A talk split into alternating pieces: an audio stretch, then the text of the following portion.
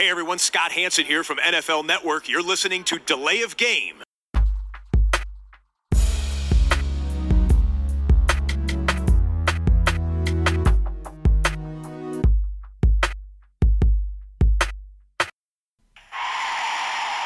of game.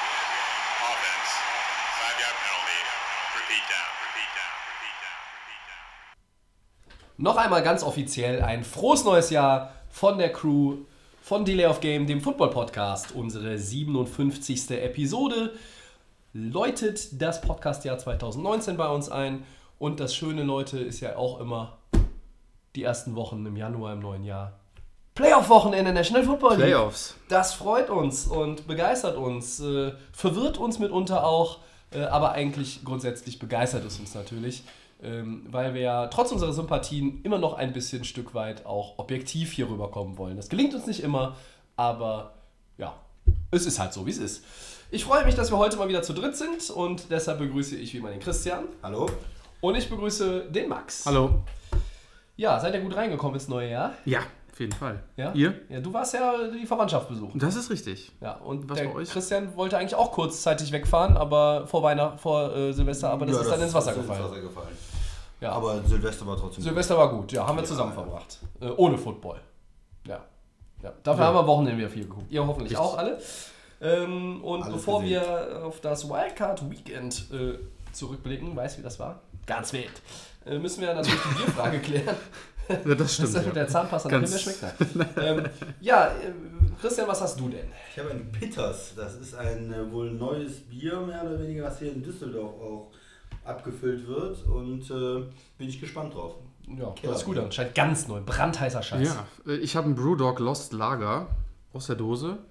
Bin mal gespannt. Den Döschen, finde ich Döschen. ja immer ganz gut. Ja. Äh, ich bin heute wieder Flaschenkind. Legend has it, ein Pilz äh, aus Berlin. Brillo hatte ich, glaube ich, schon mal das ein oder andere IPA auch von denen. Das schäumt ziemlich stark. Äh, das heißt, ich werde mit Schaum anstoßen, äh, weil ich das ja immer ins Glas schütte. äh, hier mit meinem wunderbaren Das Glas. ist ein Flaschenkind, dann schüttest du es ins Glas. Ja, ja. Beides. Ähm, ne? Ist ja Prost. wie immer Prost. äh, Prost. eingekauft bei unseren Freunden vom äh, Holy Craft in Düsseldorf auf der Friedrichstraße. Schöne Grüße. Äh, heute ganz besonders an äh, Craft Beer Dan. Ähm, der hat es mit Football weniger, dafür mehr mit Baseball. Oh ja. Aber er hat uns auch wieder gute Biere empfohlen, die wir dann an euch weiterempfehlen. Ist ja nicht so, als würden wir uns alles selber ausdenken. So, nach drei Minuten Rumgefasel kommt jetzt Footballgefasel. Wildcard Weekend, 10. Sieg im 11. Spiel. Christian, die Colts setzen ihren beeindruckenden Lauf mit dem 21 zu 7 bei den Texans fort. Meine Frage an dich und auch an den Max: Was fehlte denn bei Houston in diesem Wildcard-Game und was waren die Schlüssel für den Erfolg von Indianapolis? Ich fange mit dem zweiten Teil der Frage an. Was war der Schlüssel für Indy? Die haben einfach mit dieser Offensive Line, die sie haben, die ja extrem verstärkt ist, das fortgesetzt, was sie die Saison über äh, gemacht haben, und zwar den Quarterback beschützen. Da kam nicht viel Druck. Ähm, da äh, sind ähm, auch die Houston-Spieler in der Line irgendwo dominiert worden. Äh, Indy hatte 200 äh, Rushing Yards plus äh, nur einen Sack oder, oder gar keinen Sack für Andrew Luck. Ich glaube gar keinen Sack. Ähm, das heißt, da ist äh, extrem dominiert worden, einfach mit der O-Line.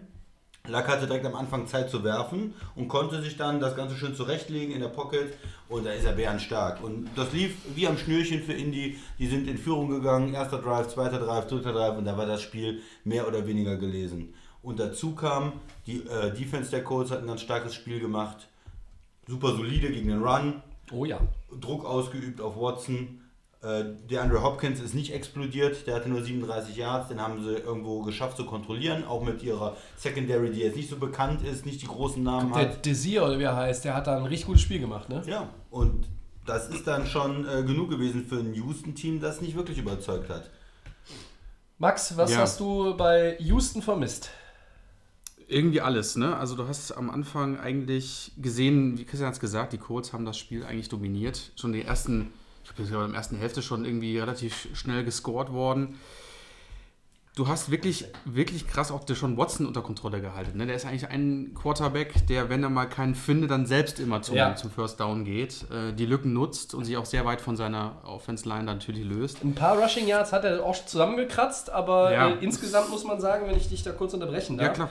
Äh, Houston kam mit den drei Running Backs, äh, als da wären Lamar Miller, der von uns äh, wenig Alfred geschätzte Alfred Blue. ja. Und ich glaube, dann haben sie irgendwann auch Dante Foreman äh, unter der Ersatzbank ausgegraben.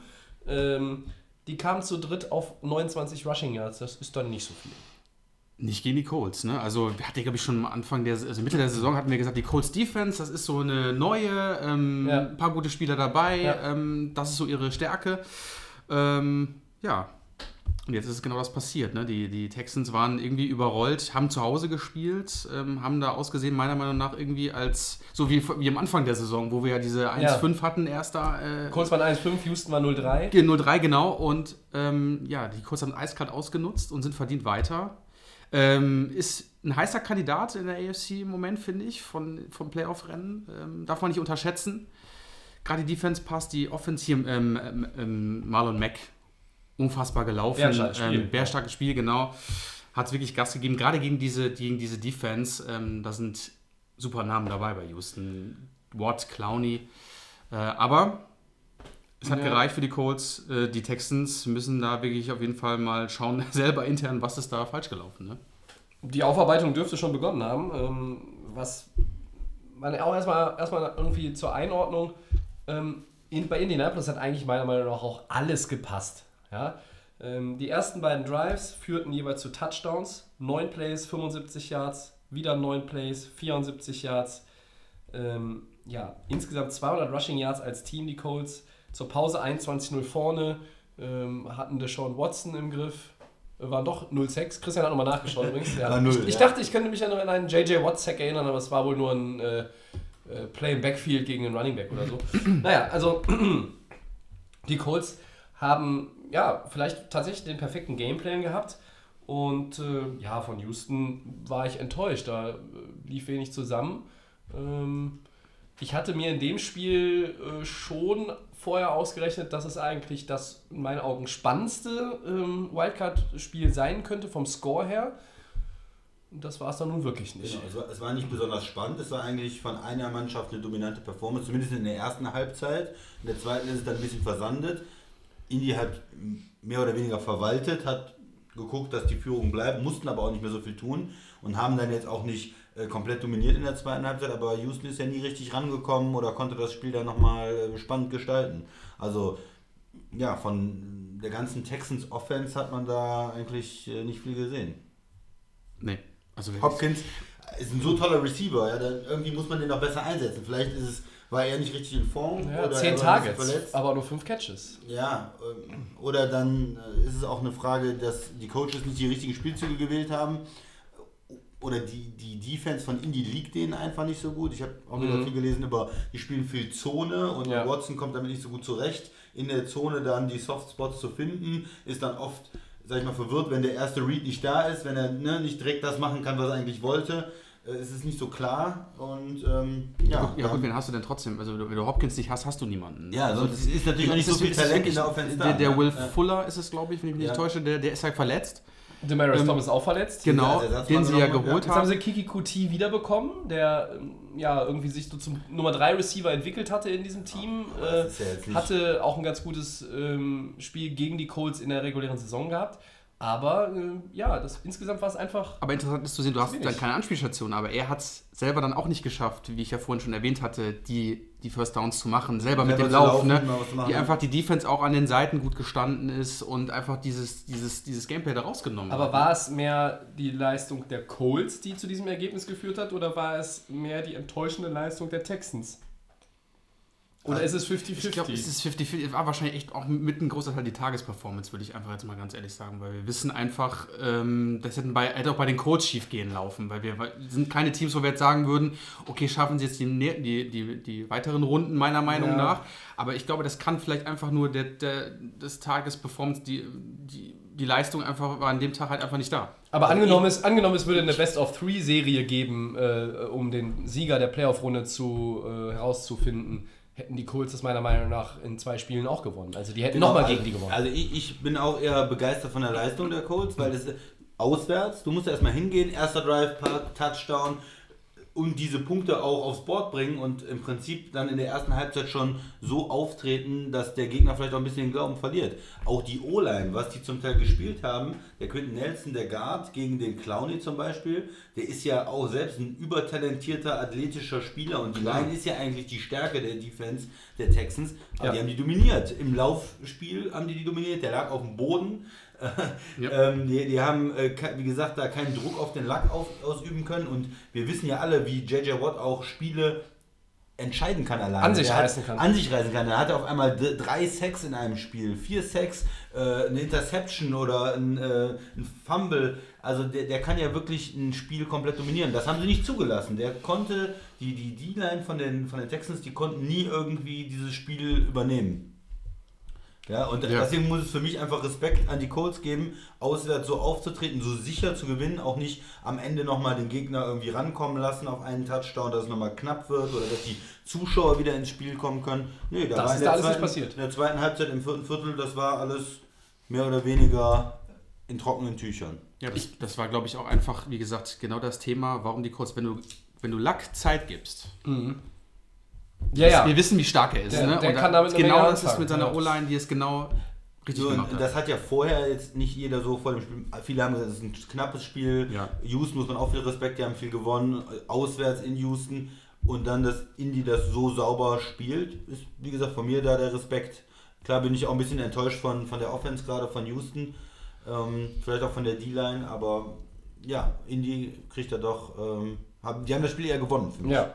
Mhm. Für mich, für mich auch, äh, muss ich auch sagen. Ähm, klar, enttäuschend Houston auf der einen Seite, aber für mich haben auch die Colts das Ding gewonnen. Mehr noch als Houston es aufgrund äh, der eigenen Performance verloren hat.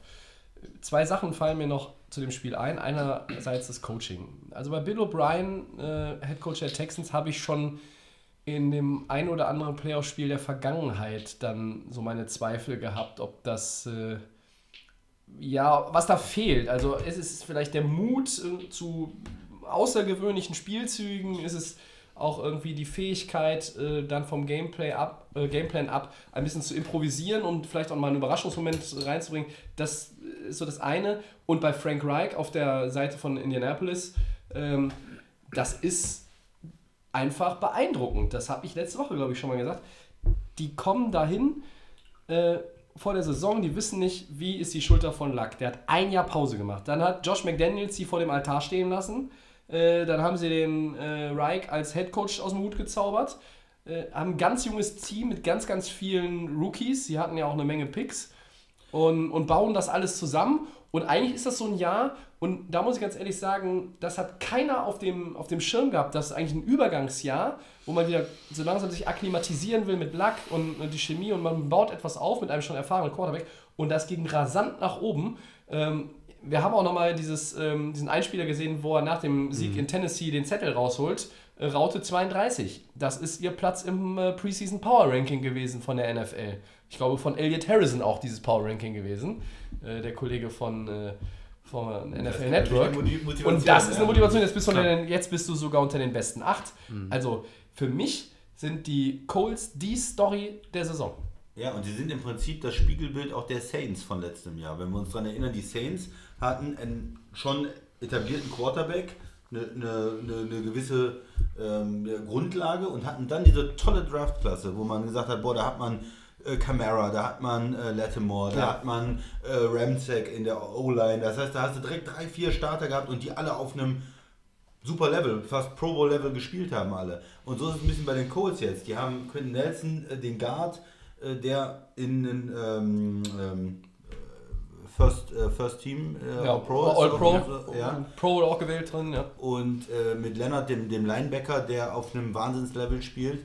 Das heißt, da hast du einfach diese Verstärkungen und wenn diese Draftpicks so zünden und, und so stabil sind, dann bringt das auch das ganze Team und dann so jemand, dein Star Quarterback auch noch zurückkommt, dann bringt das das ganze Team irgendwo auf ein, auf ein neues Level. Mit Ab- einem, ja, Aber, wa- das Zweite, was ich noch zu dem Spiel sagen wollte, es ist auch dieses, das ist, beobachte ich seit Jahren ähm, in der NFL, da bin ich ja bei weitem nicht der Einzige.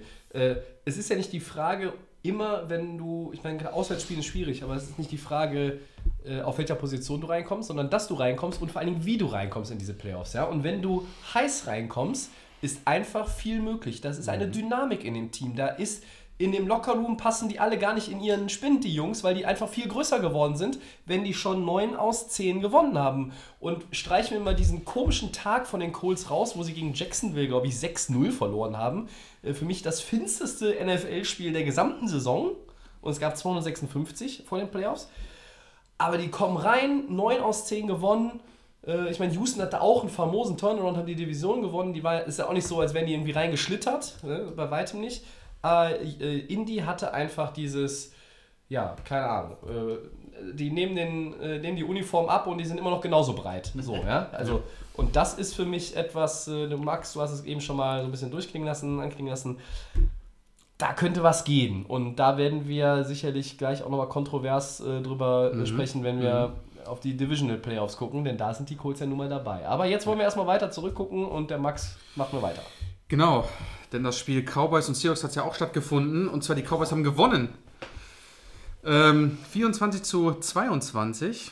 Und ähm, ist natürlich die Frage an uns alle. Ähm, glauben wir natürlich, ob das, dass das quasi die Dallas-Mannschaft jetzt quasi besser als je zuvor ist?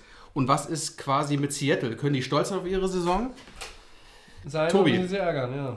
Ähm, Womit fängst du an? Äh, Ich fange mal, wir fangen mal mit Dallas an. Ähm, über die reden wir ja sowieso ja gleich auch nochmal. Also, das ist der erste Playoff-Sieg für Doug Prescott. Als sie äh, in seinem Rookie-Jahr ähm, in den Playoffs waren, waren sie auf dem First Round bei, haben dann das Spiel verloren ähm, gegen die Packers. In Dallas. Das war ein tolles Spiel, ganz, ganz tolles Spiel. Viel besser als das 6-0 von äh, Jacksonville gegen Indy. ähm, das war aber auch kein Playoff-Spiel. Ja, und 24-22, das wurde am Ende nochmal ein bisschen knapp, weil Seattle auch halt sich nicht aufgegeben hat. Aber Dallas hat ein, ein gutes Spiel gemacht, äh, für mich entscheidend. Ähm, ich habe es äh, letzte Woche äh, gesagt. Ähm, 150 Scrimmage Yards von Ezekiel Elliott mindestens und 100 Receiving Yards mindestens von Amari Cooper und dann gewinnt Dallas das Spiel. Und? Ja, Hatte ich recht, das ja? passiert leider. Danke. Ja, du hast auch manchmal recht, Tobi. Ja, deswegen hebe ich das ja so hervor. Ja. Also es kommt ja selten genug vor. Wobei mir die Gamepick-Statistik was anderes erzählt. Na gut.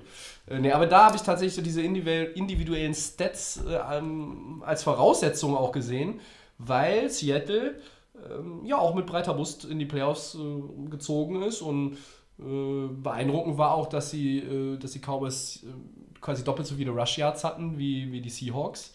Denn die Seahawks haben sich ja auch über den Lauf definiert jetzt in dieser Saison.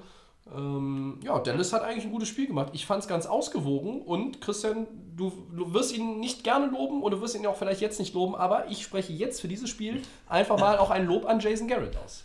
Den Head Coach der Dallas Cowboys. Guter Gameplan, Ja, der aber auch gut aufgegangen ist. Ja, ich mach's mal andersrum. Ich äh, kritisiere mal äh, die Seahawks. Einfach weil ich hatte vorher gesagt, dass die äh, eigentlich den besseren Quarterback haben und den besseren Coach haben. Aber dieses bessere Coaching hat mir da irgendwo gefehlt. Die haben versucht, die ganze Zeit zu laufen. Ja, die haben sich auch über den Lauf definiert. Die haben am meisten, sind äh, am meisten gelaufen für, von allen Teams äh, dieses Jahr. Aber Dallas hat eine super Run-Defense und die haben die immer wieder gestoppt. First Down, Second Down. Gestoppt, gestoppt und dann waren sie Third and 10, Third and 12. Weißt du was ich?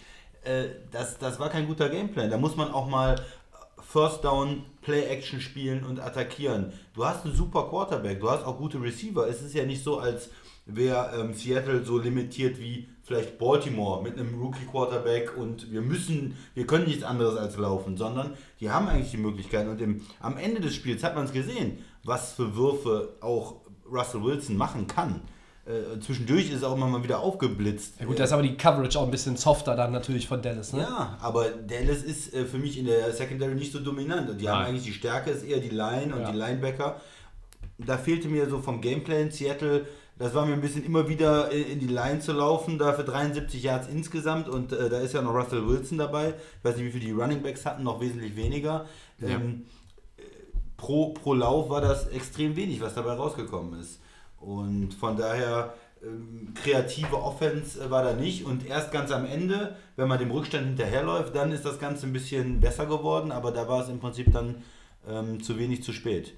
Und das andere, was man bei dem Spiel einfach, äh, jeder, der es gesehen hat, wird es wissen, aber noch mit sagen muss, der Seattle Kicker hat sich ja verletzt bei dem Janikowski. Janikowski. Äh, bei dem ähm, langen Field Goal Versuch kurz vor der Halbzeit äh, hat er versucht möglichst feste das Field Goal zu kicken und dabei ja, sich irgendwas am Bein zugezogen, konnte nicht mehr kicken und ähm, das hat natürlich auch das Spiel ein bisschen beeinflusst. Wenn du keine Field Goals kicken kannst, musst du dir auch wieder überlegen, äh, Two Points sind sie für gegangen, hat auch geklappt. Also im Prinzip war es dann sogar positiv für Seattle vielleicht, äh, dass sie gar keinen Kicker hatten, weil sie dann gezwungen wurden, aggressiv zu spielen.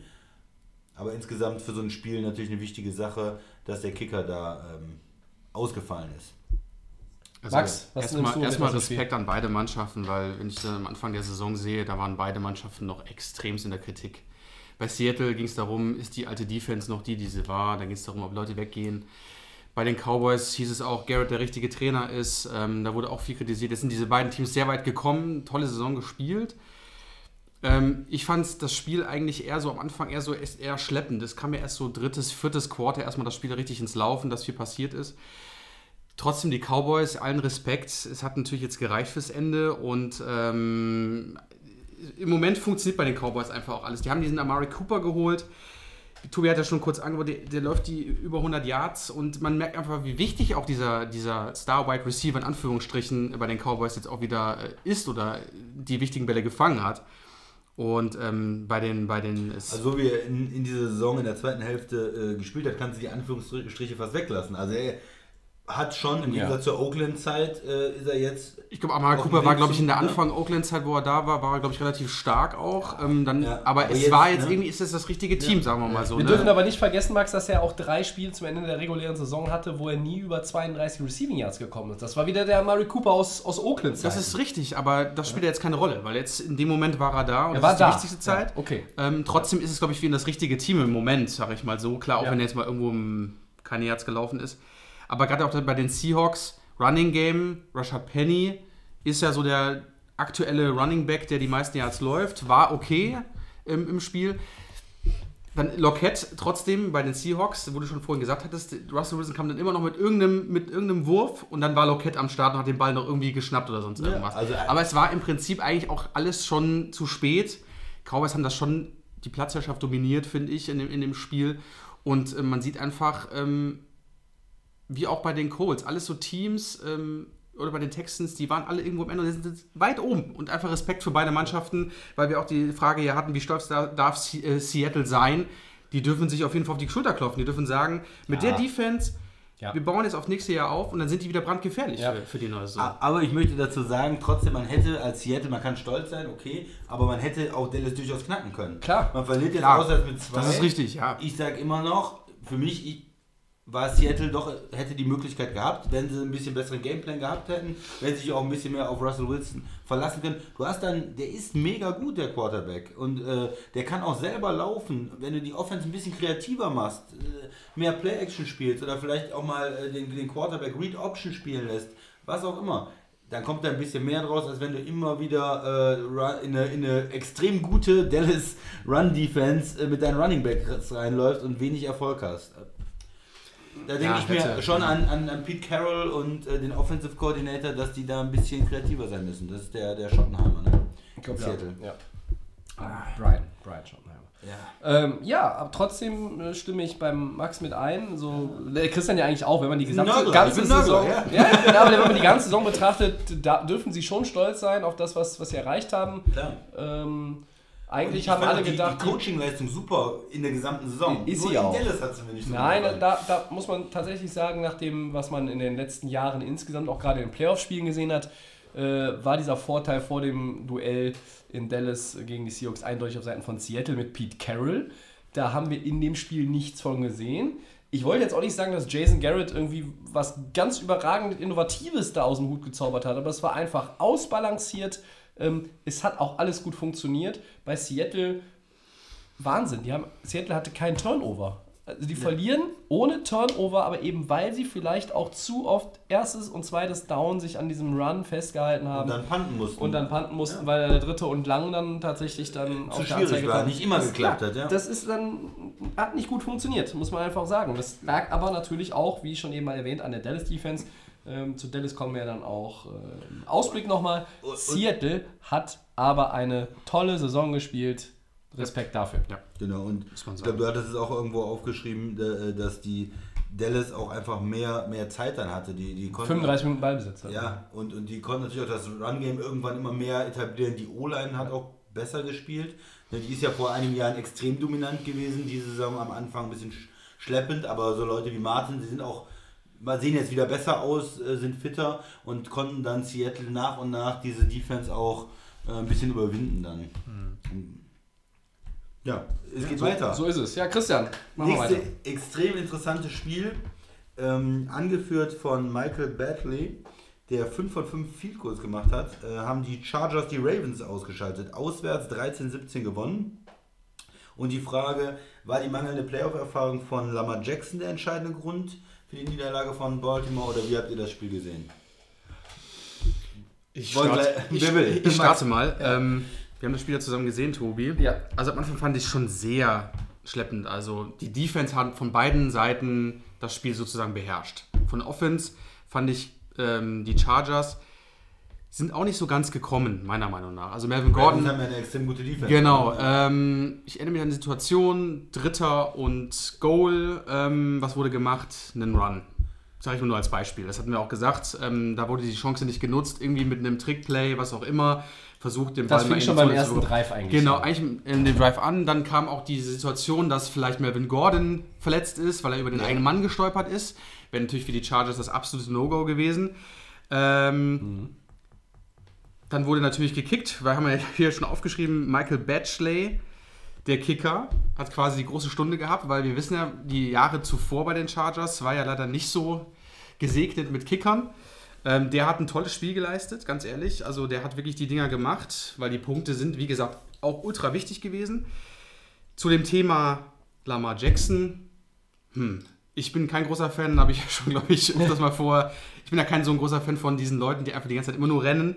Äh, man hat gesehen, es, es bringt nichts viel. Also man, es bringt nichts. Also hat, man hat gesehen, wie verzweifelt er war, um passende Spieler zu finden. Also was, ich glaube, Willie Snead hat da ab und zu mal ein bisschen angespielt, der hat die Bälle mal gefangen, aber dann sah es schon wieder äh, sehr, sehr schlecht aus für ihn. Da hat er es selbst probiert, aber die Chargers Defense ist jetzt auch kein Kindergartenverein, sondern die sind richtig... Das ist der entscheidende Die Punkt. sind richtig stark und ähm, man hat gesehen, wie Bosa von links, rechts kamen sie alle von den Seiten und dann wurde er mal gesackt, ne? Dann wurden, äh, wurde der Ball fallen Viel gelassen. Druck, viel Druck ausgeübt. Und, hat man gesehen, und dann hat man gesehen, äh, er gibt den Ball an den Running Back weiter und dann hat ihn selber wieder genommen und dann war aber schon die Mauer da. Ne? Dann hat er nochmal äh, zwei, drei Yards verloren. Und ähm, das war definitiv für den jungen Mann einfach zu viel Druck. Du bist vor heimischem Publikum, du hast diese Defense. Erstes Jahr äh, als Playoff, ähm, äh, erstes Playoff, äh, erste Playoff-Teilnahme, Entschuldigung.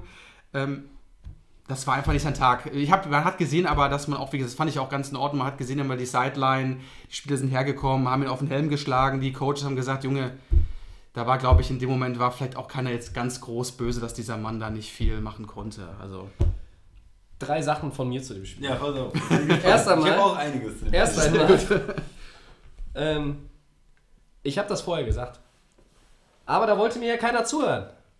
Die Playoff-Erfahrung die äh, Playoff- von den Quarterbacks, er das ist eminent wichtig. Ach, Dein erstes Playoff-Spiel. Wie viele Leute haben ihr erstes Playoff-Spiel verloren? Peyton Manning hat die ersten, ich habe schon was im Internet drüber gelesen. Ja, Nee. ja, danke. Das ist eine schöne Überleitung, Christian. Soll ich jetzt oder soll. Ja, ich wollte meine drei Punkte gerade annehmen, Ja, dann komme ich dazu. Also die Playoff-Erfahrung: Lama Jackson, Rookie Quarterback, erstes Playoff-Spiel verloren. Ist zehn Jahre her, dass einer das geschafft hat, gegen einen Nicht-Rookie-Quarterback auf der anderen Seite dann sein erstes Playoff-Spiel zu gewinnen. Das war übrigens der von uns allen eminent geschätzte Kollege Mark Sanchez im Trikot der New York Jets. Gott. Aber das ist eine andere Geschichte. So, das ist der erste Punkt. Der zweite Punkt, den, der sehr interessant war. In der zweiten Hälfte sitzt, sieht man Lamar Jackson, der äh, drei Fumbles, davon einen verloren, eine Interception hatte und irgendwie auch bis ins dritte Quarter irgendwie bei minus zwei Passyards oder was irgendwie stand. Äh, der sitzt auf, unglaublich, ist aber so. Klingt komisch. Ja, ist aber so. so. Der saß an der Seitenlinie mit der dicken Jacke und der Flecko hatte den Helm auf und hat sich warm gemacht. Und dann haben alle gedacht, der wechselt jetzt, der Harbour. die Fans haben ja auch noch gerufen. Ja, Flecko, aber, Flecko, das, das Flecko. kommt ja noch dazu. Ja, das das kommt noch noch dazu. dazu. Die, die einen haben Flecko gefordert und die anderen in Baltimore auf den, in den Stands haben gesagt, nee, wir müssen mit dem weitermachen. Dass sie sich nicht gegenseitig auf die Mappe gehauen haben, äh, mit den lila Trikots in den, auf den Tribünen war so ziemlich alles. Und das dritte, Äh, ich wusste nicht, dass er diesen ähm, Spitznamen hat, aber Michael Batchley, der Money Badger, großartig. Das ist für mich das absolut geilste aus diesem Spiel. Jetzt kommt der Christian. Ja. Also erstmal auf die, ich gehe erstmal kurz auf die Seite Chargers Offense, Baltimore Defense. Das war so ein bisschen das, was ich erwartet habe. Die, die Ravens äh, haben eine super Defense und die äh, Offense der Chargers, die haben einen erfahrenen Quarterback, die haben auch ganz gute Spieler. Und das war für mich so ein bisschen, was man erwartet hat. Viele Field Goals, wenig ähm, Touchdowns wirklich zu Ende gespielt, aber die konnten in den Ball ein bisschen bewegen, haben ein paar Field Goals gekriegt, okay, 23 Punkte. Was entscheidend war, war die Defense wirklich von den Chargers. Die haben aus dem Spiel von äh, vor zwei, drei Wochen, äh, wo sie, drei Wochen war es glaube ich ja oder so, wo sie gegen die Ravens schon mal gespielt haben, haben sie das alles gesehen, die ganzen Laufspielzüge, den Running Quarterback, das ganze Blocking und haben gesagt, okay, das gucken wir uns ganz genau an und haben die richtigen Schlüsse gezogen. Also ich hätte es auch nicht gedacht. Die haben ja äh, die ganze Zeit mit sieben Defensive Backs gespielt. Das heißt, die haben eigentlich gar keine Linebacker drauf gehabt. Die haben vier Defensive Liner oder Outside Linebacker, also Leute, die direkt an der Line spielen, auf jeden Fall gehabt. Und dann Defensive Back. Die haben quasi ihre Linebacker auch aufgrund von Verletzungen äh, gar nicht gespielt und haben Safeties gespielt und haben aber dann gesagt, okay, ist ja erstmal, erstmal würde man denken, okay, gegen so eine Run-Heavy brauchst du viele große, schwere Leute, die dagegen arbeiten. Und die haben es anders gemacht, die haben es über Speed gemacht. Die haben gesagt, okay, bevor uns der Lamar Jackson da wegläuft, Ja. da spielen wir mit Safeties in dem Bereich und äh, sind schnell genug äh, zur Seitenlinie äh, den, die Running Backs am Tackeln und, und können das machen. Ja. Das funktioniert aber auch nur, wenn deine Line dominiert äh, und das haben die Mhm. geschafft. Also das hätte ich vorher auch nicht gedacht gegen Baltimore. Ähm, Ingram und Bosa haben einfach extrem stark gespielt. Und Die, ich hatte für mich zwischendurch so ausgesehen, als würden äh, Ingram und Bosa die einzigen Defensive Linemen sein Ja. auf dem Feld. Was Ja. natürlich nicht stimmte, aber die waren irgendwie ständig in da irgendwo. Play drin. Ja. Der Snap kam Und dahinter die sind, waren die- genau, der waren Snap kam und innerhalb von Sekunden waren die schon an rechts und links Ja, vorbei. und dahinter, wie der Christian sagt, war dann die, war dann die Spieler, die eigentlich die Secondary bilden. Aber der, Ja. der, der Haywood, der James, die standen zwei Meter quasi hinter ihrer eigenen D-Line. Ja. Äh, sonst müssen die, äh, erkennen die die Nummer nur mit dem Fernglas von hinten, weil die ja 50 Meter wegstehen. Äh, und so hat er auch nur 54 äh, Rush Yards gehabt, der Lamar Jackson. Genau, und, und vor allen Dingen der, der Melvin Ingram. Der hatte zum Teil ist der dann innen reingegangen an den Guards vorbei, der wusste die ganzen Spielzüge, der, der, hat die, der, der hat das quasi alles gelesen und war dauernd nur im Backfield, äh, Sex ohne Ende. Und, und damit dann diese, diese Fumbles am Anfang und direkt in den ersten paar Drives war schon klar, also mit diesem Laufspielzug vom Baltimore, mit diesem ganzen Lauf, ähm, den sie eigentlich hatten, ähm, das klappt nicht. Ja? Und dann war natürlich auch Lamar Jackson irgendwo ein bisschen überfordert und die Coaches haben ihm auch sehr spät erst ähm, das Vertrauen gegeben. Also ganz am Ende hatte er da ein paar äh, Würfel, Passspielzüge Zwei gemacht Touchdown-Pässe und, gemacht, hat, ja. und da sind sie nochmal reingekommen, ist sogar noch mal ein bisschen spannend geworden. Ja, das war ja nicht uninteressant. Ähm, und das ist, glaube ich, auch ganz wichtig, wenn man jetzt über die Zukunft von Baltimore hätte er ihn jetzt rausgenommen und Flacco gebracht. Klar, du hast Falsches da den Signal. Flacco, den ehemaligen Super Bowl Quarterback, aber der hat ja, wenn wir alle ehrlich sind, in den letzten Jahren nur Grütze gespielt. Und, und was, was bringt dir das, den da jetzt noch reinzubringen? Hätte der das Spiel rumgerissen? Ich Der glaube es eh. nicht. Und der wird wahrscheinlich eh abgesägt jetzt. Ja. Das heißt, du hältst deinem neuen Mann das Vertrauen, der zeigt am Ende sogar noch was, kommt noch ran. Da haben doch alle in Baltimore jetzt das Gefühl, Mensch, der ist da noch nicht so weit, aber der kann vielleicht in ein, zwei Jahren so weit sein. So ist auf jeden Fall mein Gefühl. Das ne? erste Statement Ja. hat er ja gesetzt mit den Playoffs. Ne? Und er ist jetzt am Ende- Er ist er hat ready mal- für die nächsten Saison. nochmal zwei Touchdowns geworfen und hat ja gesagt, Ja. so mit mir könnt ihr auch im vierten Quarter, auch wenn wir zurücklegen, zumindest nochmal rankommen. Aber gut, dass und es von noch daher ist es für Baltimore, glaube ich, auch ein ganz gutes Signal gewesen. Aber gut, dass du es nochmal erwähnst, weil vielleicht hätte das vielleicht Baltimore früher machen sollen. Die, die langen Pässe. Was du, Ja. du hast ja auch gesagt, immer mehr in die. Oder war das, das war glaube ich gegen. Nee, ist egal. Ähm, Wäre besser, wär besser gewesen. das ein bisschen ähm, zu öffnen auch. bisschen wieder, zu ne? öffnen, die Ja. Bälle nach vorne zu schmeißen, weil dieses. Das hätte man eigentlich schon nach dem ersten, zweiten Das habe ich von den Chargers gefordert. das war das, genau. ähm, da hast du ja gesehen, das war auch für die wahrscheinlich auch kein Problem für Ingram und für Bosa, weil einfach du weißt, äh, dieser Jackson ist die ganze Zeit gelaufen, der wird weiterlaufen.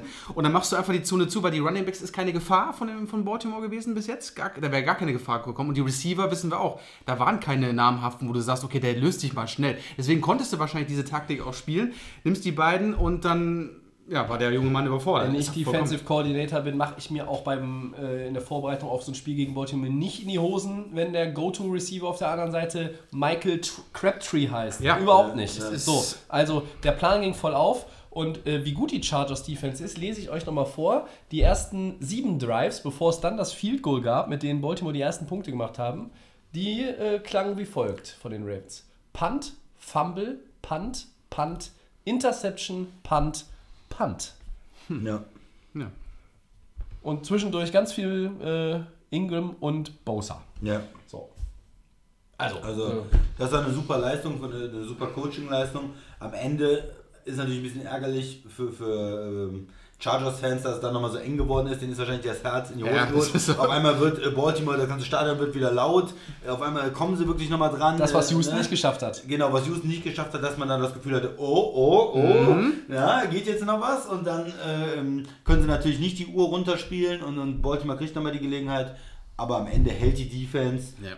ja, zeigt, okay, wir sind zu Recht, äh, kommen wir jetzt weiter, weil wir haben eine dominante Defense äh, und eine super Performance hier gespielt. Ist Ja, für mich Fall. insgesamt die beste Defense-Leistung gewesen äh, am, am Wildcard-Weekend Da gebe ich dir von den Chargers. durchaus recht. Äh, Max, hast du noch was zu dem Spiel oder soll ich mal weitermachen? Mach gerne weiter. Ja. Das Drama. Oh. Kicker-Drama in Chicago. Cody Parkey verpasst das entscheidende Field Goal. 10 Sekunden vor Schluss, glaube ich, war es.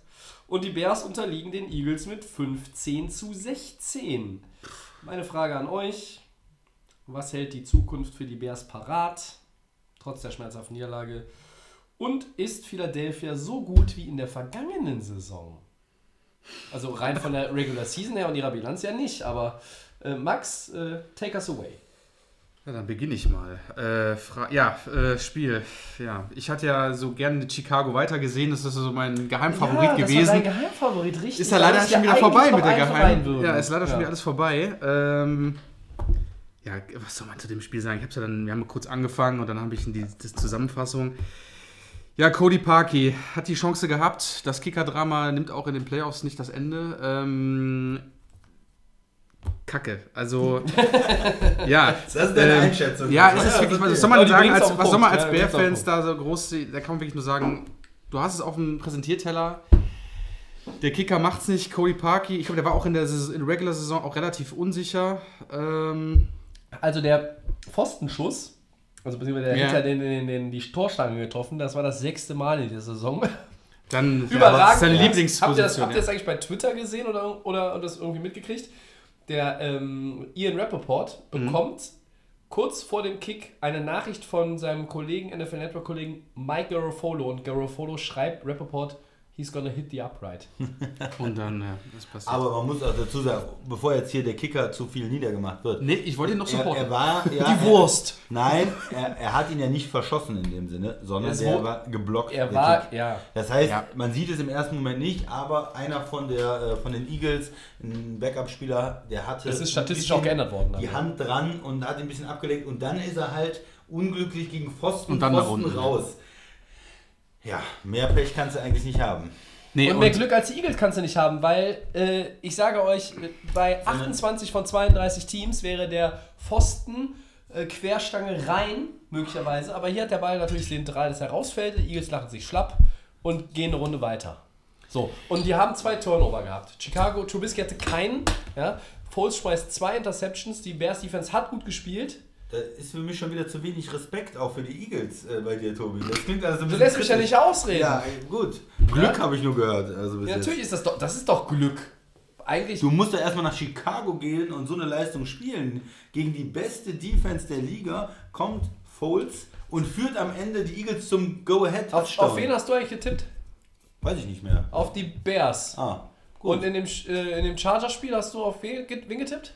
Keine Ahnung, auf die Auf Ravens, die Ravens. wahrscheinlich. Ja, willst du mir das jetzt hier vorhalten? So, was? ja, also jetzt, so. Was hat das denn mit der Analyse von dem Spiel zu tun? Ja, du lässt mich ja hier nicht weitermachen. Ja, bitte. So, also, das ist natürlich schon Glück für die Eagles am Ende, aber Nick Foles hat es auch geschafft, als sie 10, 15 hinten sind, sie übers Feld zu führen und dann mit dem vierten Versuch und eins, wo es eigentlich so aus war, als wären die Eagles zu dusselig, aus zwei Yards jetzt, bei allem Respekt für die Bears Defense, aus zwei Yards jetzt mit drei Versuchen dieses Ding über die Goal-Line zu würgen. Ähm, zumal Smallwood und Sproles auch durchaus den einen oder anderen zumindest brauchbaren Lauf hatten. Also war jetzt kein Breakout-Run dabei. So, und dann sind sie da, vierter und eins spielen aus und dann Golden Tate, der Mann, wo alle gesagt haben, ja, hat sich dieser Trade gelohnt und dann heißt es direkt bei den amerikanischen Kollegen so, Ja. dass die Antwort, es hat sich gelohnt. Einfach nur Ja. wegen diesem Play. Golden Tate wurde aber richtig gefallen bei Good Morning Football. Das habe ich Ja. richtig gesehen. Nate Burleson hat ihn richtig das konnte ich mir am Montag nicht angucken, ja, weil mir auch Peter Schragers Lobeshymnen auf Nick Foles einfach auf den Keks gehen seit Wochen. So, aber trotzdem Nick Foles, Aber er hat großen, geleistet. Er hat großen Respekt, dass er diesen Drive mit dem Touchdown am Ende abschließt. Er ist cool geblieben und das ist aber auch dieses Mindset. Ich- Das ist ein schönes, schöner äh, englischer Begriff wieder, aber passt, glaube ich, einfach ganz gut. Diese Mindset bei den Eagles, wir bewahren die Ruhe, wir waren da schon mal, been there, done that, and we do it all over again. So, und damit machst du das Ding wieder klar. Die Two-Point-Conversion hat nicht geklappt, sonst hätte das Field Goal ja maximal die Overtime erzwungen. Und da war wieder ein bisschen Hoffnung drin, dann gab es auch noch einen guten Return. Ähm, und Chicago hätte das Spiel. Beide Mannschaften hatten letztlich den Sieg verdient in dem Spiel, auch wenn es ein Defensiv-Battle war, was nicht anders zu erwarten war. Die Eagles Defense hat sich, auch die Secondary, über die wir ja viel hergezogen haben, hat sich auch gesteigert in den letzten Wochen. Die haben einen Rhythmus gefunden, da ist so ein Flow drin, äh, obwohl das auch viele No-Name-Spieler, vermeintliche No-Name-Spieler sind. Äh, aber Foles, wie gesagt, hat es geschafft, dann äh, wirklich am Ende, als es darauf ankam, äh, funktioniert der Pass auf Tate nicht, äh, wird abgefangen, weggeblockt, Tate lässt ihn fallen, dann sind die Eagles jetzt raus. Dann würde Chicago nach äh, LA fahren ähm, und, und die Cowboys nach New Orleans. Es ist ganz anders gekommen. Ähm, aber auch hier, Trubisky in seinem zweiten Jahr, äh, erstes Playoff-Spiel, ne? Und verloren. Ja, Obwohl er keine aber- Fehler gemacht hat. Genau, nee, das liegt aber daran, dass er kein guter Quarterback ist. Das Nee, ich ist ja, du bist ja ein großer Fan von ihm und ich sag die ganze Zeit immer. Ich habe gesagt, ich, wäre skeptisch. zum großen Fan Ja, von ihm. das, So langsam, So, so so, langsam. Feinheiten. Also er hat in den ersten, äh, in der ersten Halbzeit oder vielleicht auch in den ersten drei Wird hier nur Quartern verarscht, aber. hat er, hat er Ich nicht merke gut das schon, ja. Hat er nicht gut gespielt. Hast du noch ein Also, Bier eigentlich? Ja, er hat viele Sachen nicht präzise genug gespielt. Wer? Trubisky, der hat Der gut 303 gespielt. Yards, ein hat Touchdown, kein nicht gut Pick. gespielt. Hat Foles besser gespielt, die ersten drei Quarter? Besser Aha. gespielt Aha. mit der Interception. Aber das war natürlich auch ein sehr, ein sehr, ja, die eine war zumindest ein sehr gutes Spiel, eine sehr gute ähm, ja, Aktion auch von dem Linebacker der Bears. Der nimmt ja quasi dem Receiver äh, ja. Ball ab, ja. den Ball ab beim Fangen. Ne? Ich meine, war der perfekt geworfen? Nein, aber das war schon sehr, sehr gutes athletisches ähm, Spiel von dem äh, Smith ist das, der, der Rookie-Linebacker, der den Pick hatte, glaube ich. Roquan Smith, ja. Genau, von den, von den Bears. Out of Okay, Georgia. Res- Respekt, Respekt dafür. Aber ich hatte schon das Gefühl, dass die Eagles den Ball besser bewegen, äh, auch im, im Spiel, als, als die Bears. Ähm, erst am ja, Ende hat ja. der Trubisky dann ein bisschen ähm, gemerkt, auch was, was funktioniert und was er machen kann. Ja. Und dann am Ende, in den letzten zwei Minuten, ist dann auch wieder die Frage, was machen die Bears da? Die haben erstmal die Auszeit nicht genommen, Ja. wollten noch eine Auszeit äh, behalten, lassen 50 Sekunden äh, oder 40 Sekunden runterlaufen, die sie eigentlich mehr zur Verfügung gehabt hätten, wenn sie die Auszeit genommen hätten. Dann äh, ist ein weiter Pass, dann nehmen sie die Auszeit, dann äh, ist das alles irgendwo, äh, Trubisky läuft dann auch zur Line und weiß nicht genau, soll er den Ball jetzt äh, spiken oder nicht und, ähm, dann kommen sie halt auch nicht näher ran. Also wenn man diesen ganzen Drive ein bisschen besser gespielt hätte, auch mit der Auszeit besser umgegangen wäre, hätte man vielleicht auch ein bisschen näher rankommen können und wäre dann vielleicht nicht Ja, geblockt worden. ja, okay. Hätte ein leichteres Field Goal gehabt. Ähm, ja, also ich will jetzt nicht sagen, dass ähm, sie wegen Trubisky verloren haben, dass er ein schreckliches Spiel gemacht hat, drei Picks geworfen hat. Das, das will ich ja nicht sagen. Aber er hat auch nicht die Touchdowns produziert in, gegen die Eagles, die vielleicht möglich gewesen wären mit einem Die auch viele äh, prognostiziert haben. Ich war da sowieso auch ein bisschen skeptisch, dass, dass Chicago wirklich viele Punkte gegen diese Eagles machen kann. Ähm, da gebe ich dir auch recht. Ähm, die Eingangsfrage war eben jetzt auch so ein bisschen, was hält die Zukunft für die Bears parat? Ähm, ich würde das ganz schnell mal mit Ja, einem Satz ja. abhandeln von uns dreien, weil wir sonst auch irgendwo hier wieder in Richtung zwei Stunden marschieren heute. Ich glaube, die Zukunft sieht schon gut aus, weil die Defense ist, ähm, über die müssen wir nicht diskutieren. Äh, ich glaube, dass mit Terry. Cohn, äh, Jordan Howard ist jetzt schon ein paar Jährchen in der Liga. Terry Cohn hat noch die frischeren Beine, aber du hast ein gutes, gutes Duo als Running Back. Entscheidend ist natürlich zum Beispiel wie auch bei Mariota und Winston, wie ist dein Quarterback in seinem dritten Jahr? Das ist ein Jahr, das ganz entscheidend ist. Da muss Ähm, noch ein bisschen mehr kommen. So, aber mit Matt Nagy, das, äh, der hat wirklich ein, ein außerordentliches äh, Jahr hingelegt als, als Coach bei den Bears und ich glaube, die Zukunft äh, sieht schon ganz gut aus. Wir haben Teams gesehen, die nach so einer Saison auch wieder so ein bisschen auf den Boden der Tatsachen zurückgeholt worden sind. Das kann den Bears passieren. Ich kann mir aber auch vorstellen, dass die Bears nächstes Jahr wieder die Division gewinnen, ähm, beziehungsweise dass ganz, ganz frühe äh, NFC North Voraussage, dass wir da drei Teams mit mindestens neun Siegen nächstes Jahr äh, haben, vielleicht sogar drei Teams mit zehn Siegen, denn Minnesota, Green Bay, vor allen Dingen Minnesota, Christian, glaube ich, du wirst mir zustimmen, die haben vielleicht aktuell so ein bisschen mehr, gerade auch wegen der Defense, äh, an, an, an Hoffnung ähm, als die Packers. Aber das kann sich auch noch ändern, Offseason ist lang. Aber Chicago, ich glaube, gute, gute Zukunft, ähm, die da vor ihnen liegt, oder nicht, Max? Natürlich. Du magst sie ja auch. Dem Power Ranking war wahrscheinlich genauso schlecht wie damals bei den Colts, gehe ich mal von aus. In dem Ja, nicht viel besser, glaub ich, Nicht viel ja. besser. Und Defense ist geil, es müssen halt nur noch offense-technisch irgendwie. Wir suchen das nochmal raus, machen den Spaß Genau, ähm, und dann einfach nur noch die Offense irgendwie noch ein bisschen verstärken, ein paar Receiver, was auch was noch jetzt in der Offseason passiert, was im Draft passiert. Mal ein Quarterback vielleicht. Christian geht gleich ganz krass mit dem Nein, nein. Quarterback. Die werden mit ihm weitergehen. Ähm, Ist die geh ich Frage, auch von er aus. Christian, Aber- anstatt dass du jetzt weiter über Trubisky hol mir doch mal noch ein neues Bier, bitte. Ich- Du ich sitzt näher dran. Ich könnte dir auch sagen, dass er fast zwei Picks geworfen hat. Ja, hat also, er. Das eine äh, war eigentlich ein Pick von den Eagles, der, der hat dann den zweiten Fuß nicht Danke. mehr reingekriegt. Ja. Also das sieht dann immer, ja, der hat keinen Pick geworfen. Wenn Ja. wenn es ein klein bisschen anders läuft, dann hätte er auch auf jeden Fall zwei Picks gehabt. Also er, das war für mich von ihm keine Spitzenleistung zu Hause. Aber Max, wir haben dich unterbrochen, wie wir es so häufig machen. Äh, Ja. Was, ja, was ja gar keine böse Absicht ist, Danke. aber es liegt bei uns in der Natur der Sache. Ne? Äh, Wir lassen andere nicht ausreden, äh, selten. Ja, äh, klar, Bears, ähm, großartige Zukunft, denke ich mal, äh, wird hier extremst, äh, also wird ein extremst krasses Team werden, auch wenn die jetzt einfach die Offense verstärken. Die Defense muss man einfach hoffen, dass sie so bleibt. Da wird sie sich auch nicht verschlechtern. Aber äh, auch grandiose Saison. Es ist halt, das, ich muss ganz ehrlich sagen, aber auch dieses Spiel 15, 16.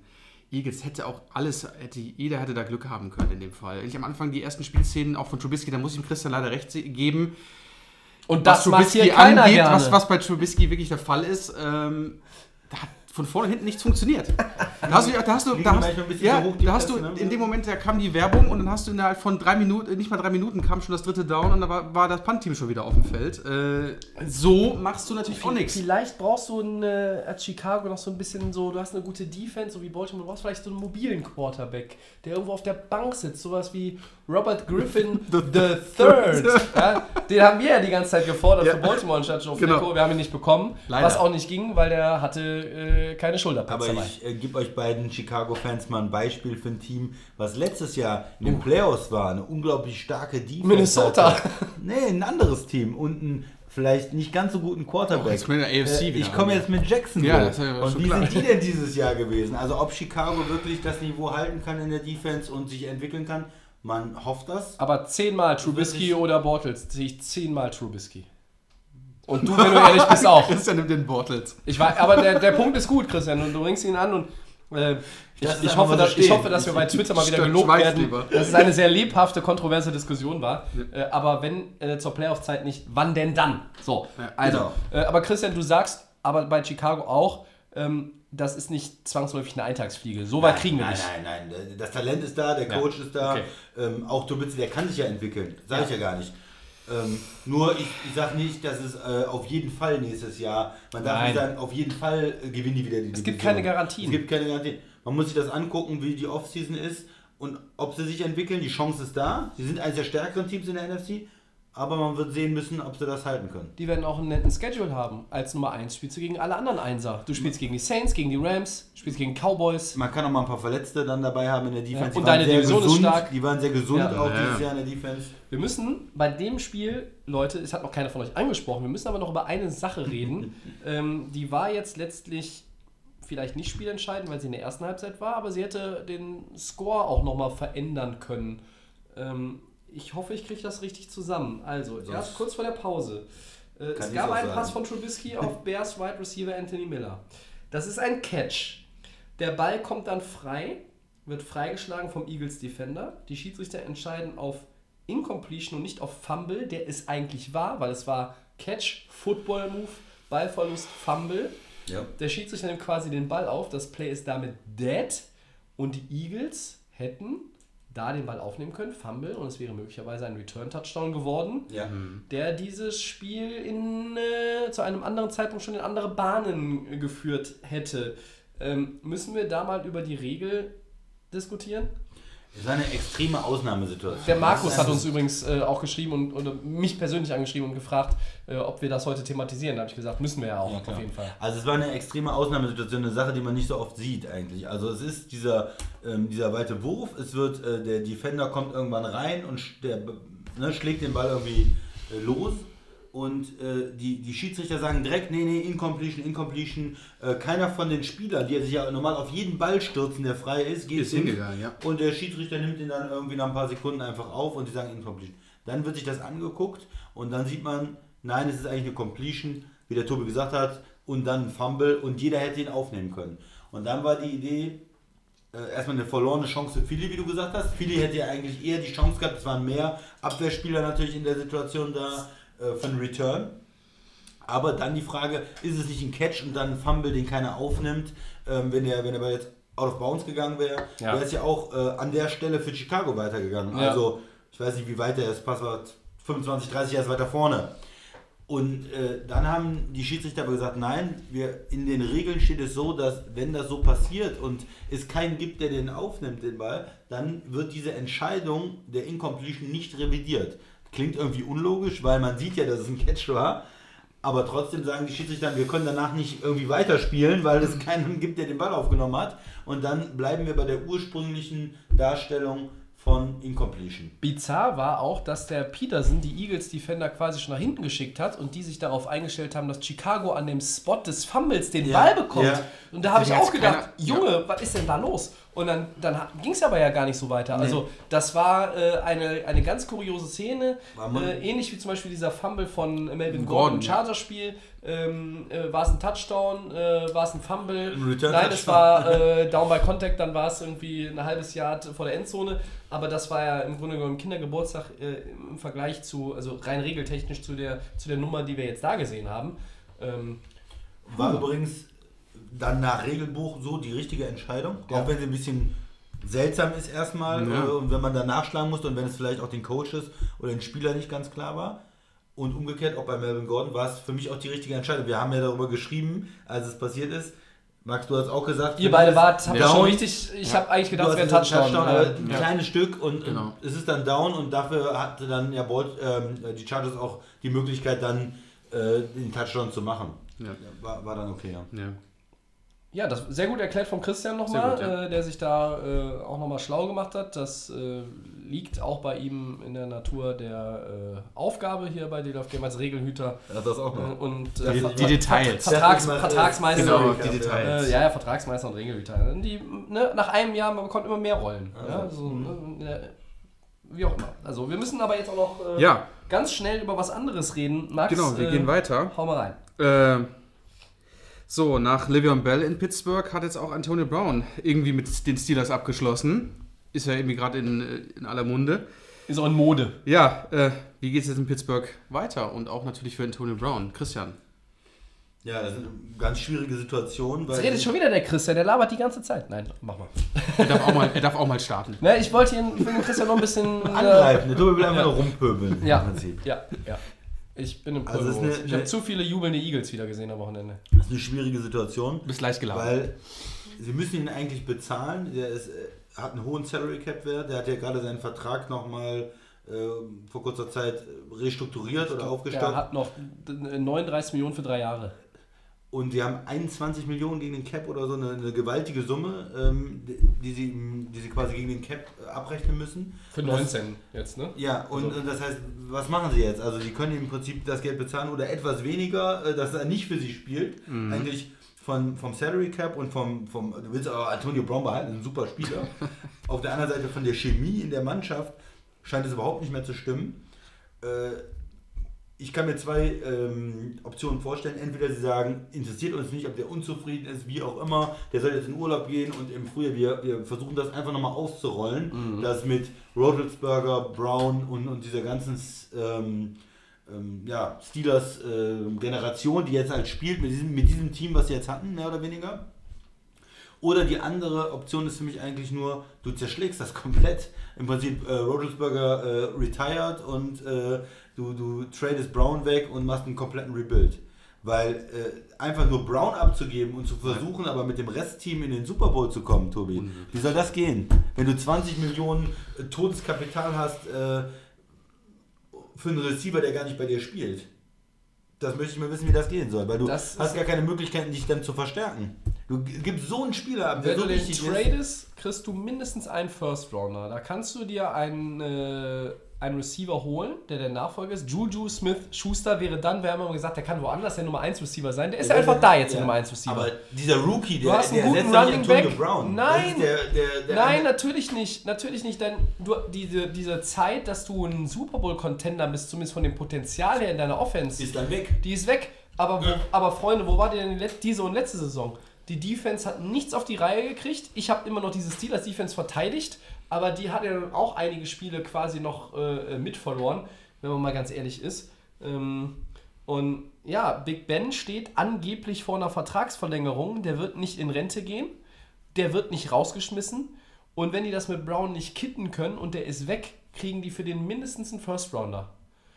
Nun brauchst du natürlich auch ein Team, das jetzt sagt, ach ja, die 39 Mille für die drei Jahre, die können wir nochmal, ne? So, aber ich glaube, da gibt es genug Kandidaten. Und ähm, ich fand diesen äh, Tweet ganz nett äh, von, von Spotrack. Äh, hier ist die Liste der Teams, die nicht daran interessiert sind, Antonio Brown für 39 Millionen und drei Jahre unter Vertrag zu, team, unter, äh, zu nehmen. Erstens, none. Liste Ja. zu Ende. So, Ja. alles gesagt. Für die Steelers ist es natürlich ein Problem, aber du bist ja trotzdem ein Team, das weiterhin in der AFC äh, Playoff-Chancen hat. Du hast einen erfahrenen Quarterback. Big Ben hat dieses Jahr die meisten Passing Yards in der NFL gehabt. Vielleicht auch notgedrungen, kann man mal diskutieren. James Conner ist in äh, meinen Augen ein guter Ersatz für Le äh, Le'Veon Bell. Ähm, du hast solide Tight Ends, Juju Smith-Schuster. Natürlich kriegst du nicht dasselbe Potenzial, aber wenn du das von der Kohle her irgendwie hinbekommst, dann bist du ja nicht gezwungen, komplett irgendwie die Sache auf, neue, auf ein neues Fundament zu stellen. Das mit dem Thema äh, Livion Bell und Connor, das war ein Glückstreffer, meiner Meinung nach. Das Connor Natürlich war das ein Glückstreffer. War, war das Connor wirklich Aber bei den Steelers lief es erst Genau, scheiße, als richtig. klar war, dass Bell nicht zurückkommt. Genau, und das Thema ist, ähm, die Auseinandersetzung hat man immer wieder an der Sideline gesehen, zwischen, äh, dass Antonio Brown die Bälle gefordert äh, haben wollte von Big Ben, dann wurden sie auf Smith Schuster geschmissen. Das Thema ist aber, kannst du wirklich Antonio Brown so ersetzen, auch mit einem First Round oder mit jemand anders? Ich glaube, das dauert wahrscheinlich viel, viel länger, um da jemanden wieder auf der rechten Seite oder linken Seite zu haben. Julius Smith-Schuster ist wirklich gut und der ist im Moment aktuell die Nummer 1 als Receiver. Ähm, warum auch immer, klar, viel gedoppelt etc. Aber dieses, dieses, dieses Loch dann zu füllen, um dann nächstes Jahr wieder anzugreifen, wenn auch Roethlisberger eine Verlängerung dann bekommen sollte. Also die Steelers wären dumm, wenn sie den abgeben würden. Irgendwie fordert er es ja. Ist er dann auch wieder so ein Kandidat wie Bell und verweigert dann irgendwas. Es ist echt, es sind so Leute, die dann recht schwierig sind. Die Verträge müssen natürlich immer höher sein am Schluss. Jeder kriegt die hö- riesen Gehaltserhöhung, dann will, kommt der nächste Wide Receiver, will dann wieder mehr haben. Wie Tobi sagte, du Brown- hast, klar, jedes Team will ihn haben, aber die Steelers Ja. wären wirklich, da würde ich die Welt nicht mehr verstehen, wenn die den abgeben würden. Ich glaube, für Brown geht es insofern weiter, dass er nicht mehr für Pittsburgh spielt. Ich glaube, dass Brown irgendwo spielen wird. Äh, er wird nicht viele Möglichkeiten haben, bei einem Contender zu landen. Äh, ich habe ein, zwei Teams im, im Kopf, die könnten mit ihm ein Contender werden, wenn auch der Rest ihrer Offseason gut funktioniert. Und für Pittsburgh, ähm, wenn. Ich glaube, das wird natürlich mit dem, mit dem Cap Space schwer, Christian, da gebe ich dir völlig recht. Aber ich glaube, dass. 20 Millionen gegen den Cap für einen Spieler, der nicht für dich spielt. Ja. Aber wenn du den tradest. Wenn du den tradest. 21 Millionen Ja, okay. kostet sich das trotzdem gegen deinen Cap in dem Auch wenn du den vor dem Auch wenn 13. du den- März tradest? Egal wann du den tradest, weil sie das Geld in Bonuszahlungen dem äh, schon bezahlt haben. Die haben den Aber die Vertrag 21 Millionen zählen alle in diesem Jahr. Alle also in, dem, in, in, in der neuen Saison. in der jetzt. neuen Saison. Ja, okay. Gegen den Cap. 21 Millionen dafür, dass der nicht für dich spielt. Das ist eine Menge Das ist Geld. eine Menge Geld. Das ist, äh, das ist bitter, aber ich glaube, dass sie das Verhältnis nicht mehr gerade rücken können. Die Chemie. Tomlin ist auf Seiten von Big Ben. Big Ben gilt als jemand, der äh, sich nichts gefallen lässt innerhalb des Teams. Äh, das war schon immer so. Ähm, das war äh, jetzt mit, mit Brown offenbar auch, dass die Chemie da nicht mehr stimmte, dass das Verhältnis nicht stimmte äh, zum Ende. Diese bizarre Nummer in Woche 17, dass er gegen Cincinnati dann nicht gespielt hat, weil er vorher plötzlich auch verletzt war im Training, äh, haben wir alle mitgekriegt. Schwierig, aber naja. Ich, ich brauche jetzt, glaube ich, also es ist noch ein Team in den äh, AFC Playoffs, äh, die würden mit Brown oder Bell in meinen Augen sofort die Nummer 1 in meinem Power Ranking, zumindest in der NFC, äh, AFC, Entschuldigung, für das kommende Jahr sein. Das sind die Indianapolis Colts. Ich betone das gerne nochmal. Ich glaube, wenn die sich einen der beiden Pittsburgh, eins der beiden Pittsburgh Asse angeln könnten und die haben Cap Space ohne Ende, Kameraden der Westfront, aber die haben über 100 Millionen. Dann ist Indy nächstes Jahr mein AFC-Favorit right out of the gates. Und um nochmal zu erklären, wie das, wie das ja läuft mit dem Salary Cap. Wenn du jemanden einen Bonus zahlst und machst mit dem 5-Jahres-Vertrag, dann wird dieser Bonus auf 5 Jahre verteilt. Wenn du ihn aber nach Jahr 2 rausschmeißt, dann musst du ja immer noch diese Bonuszahlungen gegen den Cap verbuchen. Und dann kommen die alle in das Jahr, wo du den rausschmeißt. Weil es gibt ja keine zukünftigen Jahre mehr. Dann wird das quasi zusammengefasst. Und, wenn, und die Steelers haben ihm sehr viel Bonus bezahlt und haben nochmal einen Teil seines Gehaltes in Bonus umgestrickt, um, wenige, um mit ihrem Cap runterzukommen. Haben es quasi auf die zukünftigen Jahre verteilt. Und wenn sie jetzt sagen, äh, wir müssen den rausschmeißen oder traden, was in dem Fall auf dasselbe hinauskommt, dann kommt das alles in das Jahr und dann kostet dich das halt 20 Millionen für einen Wide Receiver, der nicht für dich spielt. Und dann kostet dich das Bitter. vielleicht die 19er-Saison und du kannst erst in 20 eigentlich wieder angreifen. Nur Ja. ist dann Big Ben noch da und das ist dann die Frage, ne? Ob du vielleicht, äh, ähm, äh, wie heißt der Kollege Mason Rudolph? Ja. Ja, ne? Das ist der Ist Ob, ob, ob es dann ja. äh, Mason Rudolph ist ja, und ob Big Ben vielleicht dann auch, äh, weiß ich nicht, woanders noch hingehen muss oder vielleicht doch in Rente geht. Also Glaubst du, der ich- wird immer woanders spielen? der ich glaube es eigentlich Rente, auch ne? nicht, aber ich meine, er hat noch Bock. In den letzten Jahren war es immer so, ich weiß nicht, ob ich noch spielen will. Und jetzt hat er dieses Jahr mehrfach gesagt, ich habe noch Bock, ich habe noch Bock. So früh wie lange nicht mehr, dass er gesagt hat, ich will weiterspielen, ich will weiterspielen. Ähm, keine Ahnung. Ich glaube, der hat auch äh, natürlich einen besonderen Ehrgeiz, äh, jetzt allen zu beweisen, dass in der nächsten Saison eine Menge möglich ist, auch wenn man ohne Brown und, äh, und Bell spielt. Was Ben Roethlisberger möglicherweise nicht weiß äh, aus dem Kopf, sind genau diese Bonuszahlungen, Christian. Aber Ja. diese Antonio. Brown-Geschichte wird äh, noch heißer als das Des Ja. Bryant-Thema der vergangenen Offseason sein. Wir werden es Brown, oft in den Headlines noch, haben. Noch spannender auch als Bell, weil das ist eine Sache gewesen, okay, Franchise-Tag, Ja. ja. nein. da ging es um die Bereitschaft des Spielers. Hier geht es Ja. aber auch um das, was das Team will. Hier geht es extrem darum, wie positioniert sich das Team, wie gehen die jetzt damit um und wie kann diese ganze Chemiegeschichte in Pittsburgh wieder in, ähm, in gute Bahnen gelenkt werden. Ja, ähm, ich glaube, wir machen das Wildcard äh, Weekend und äh, diese Pittsburgh-Nummer jetzt mal zu, Zu, an der ja. Stelle, weil wir auch schon äh, klar über eine Stunde hier liegen. Und ähm, Auf geht's. Love it or leave it machen wir im Schnelldurchgang. Äh, vielleicht jeder mit ein, zwei Sätzen nur zur Erklärung. Ist heute die Coaching-Ausgabe. Ich fange mal an. Bruce Arians scheint ein Kandidat für den Posten äh, des Headcoaches bei den Tampa, Backe, Tampa Bay langsam Buccaneers zu sein. Äh, love it or leave it. Max, Leave it. warum? Ich würde lieber Miami sehen. in Bruce. Ach so, verstehe. Ah, Weil wir suchen, wir suchen ihr auch noch einen Quarterback. ernst mit verschränkten Und ich will, dass er nur ein paar Kilometer weiter fährt in den Süden von Florida, weil ähm, ich mag Bruce Arians und ist ein geiler Typ. Bei den Cardinals super gewesen. Klar, am Ende dann nicht mehr, aber ich würde ihn mega feiern, wenn er natürlich bei uns wäre. Äh, deswegen für bei den Buccaneers, mein Gott. Wer braucht denn die Buccaneers? Christian, Ich, bin- ich bin auch ein Fan von ihm und denke, das ist ein guter Coach und äh, von daher würde ich dann sagen, ja, ich mag es für, äh, für Tampa. Ist ein guter Move für die. die, die Ja, schließe mich an. Ja. Love, love it. Er scheint ein Befürworter von Jameis Winston zu sein. Das lässt mich ein bisschen an seiner Oh äh, Gott. Ryan Fitzmagic, das ist sein Quarterback. Da hat er Spaß. Er hat ja mal gesagt, eigentlich kommt er aus dem Retirement nur zurück, um die Cleveland Browns zu übernehmen. Ja, genau, Die meiner das ist mir Meinung nicht nach, eingefallen. meiner Stimmt, Meinung nach das wäre auch geil. das be bessere Grundgerüst bieten wirklich für einen gut. Headcoach wie Bruce Arians. Ähm, aber er ist ein guter Mann. Ähm, I love it. Nächstes. Mike McCarthy, Ex-Coach der Packers. Christian. Steht es im Gespräch mit den New York Jets? Da fange ich doch mit dem Packer-Fan mal an. Deine Meinung dazu? Ja. Also äh, ich, ich finde den Fit jetzt, also ich sag mal, liebe ich finde den Fit nicht so gut. Ähm, ich weiß nicht, ob McCarthy nicht vielleicht mal ein halbes Jahr oder ein Jahr erstmal Pause machen sollte, um erstmal zu überlegen, äh, wie muss ich vielleicht meine Offense, meine Coaching-Philosophie nochmal äh, anpassen und direkt jetzt wieder einen Job zu übernehmen. Hm. Und umgekehrt auch, die Jets ähm, haben jetzt na, natürlich noch einige Lücken im Roster. Ob das für ihn so die optimale äh, Situation ist, ähm, was die Offense angeht, weiß ich nicht. Also ich würde einfach mal sagen, leave it.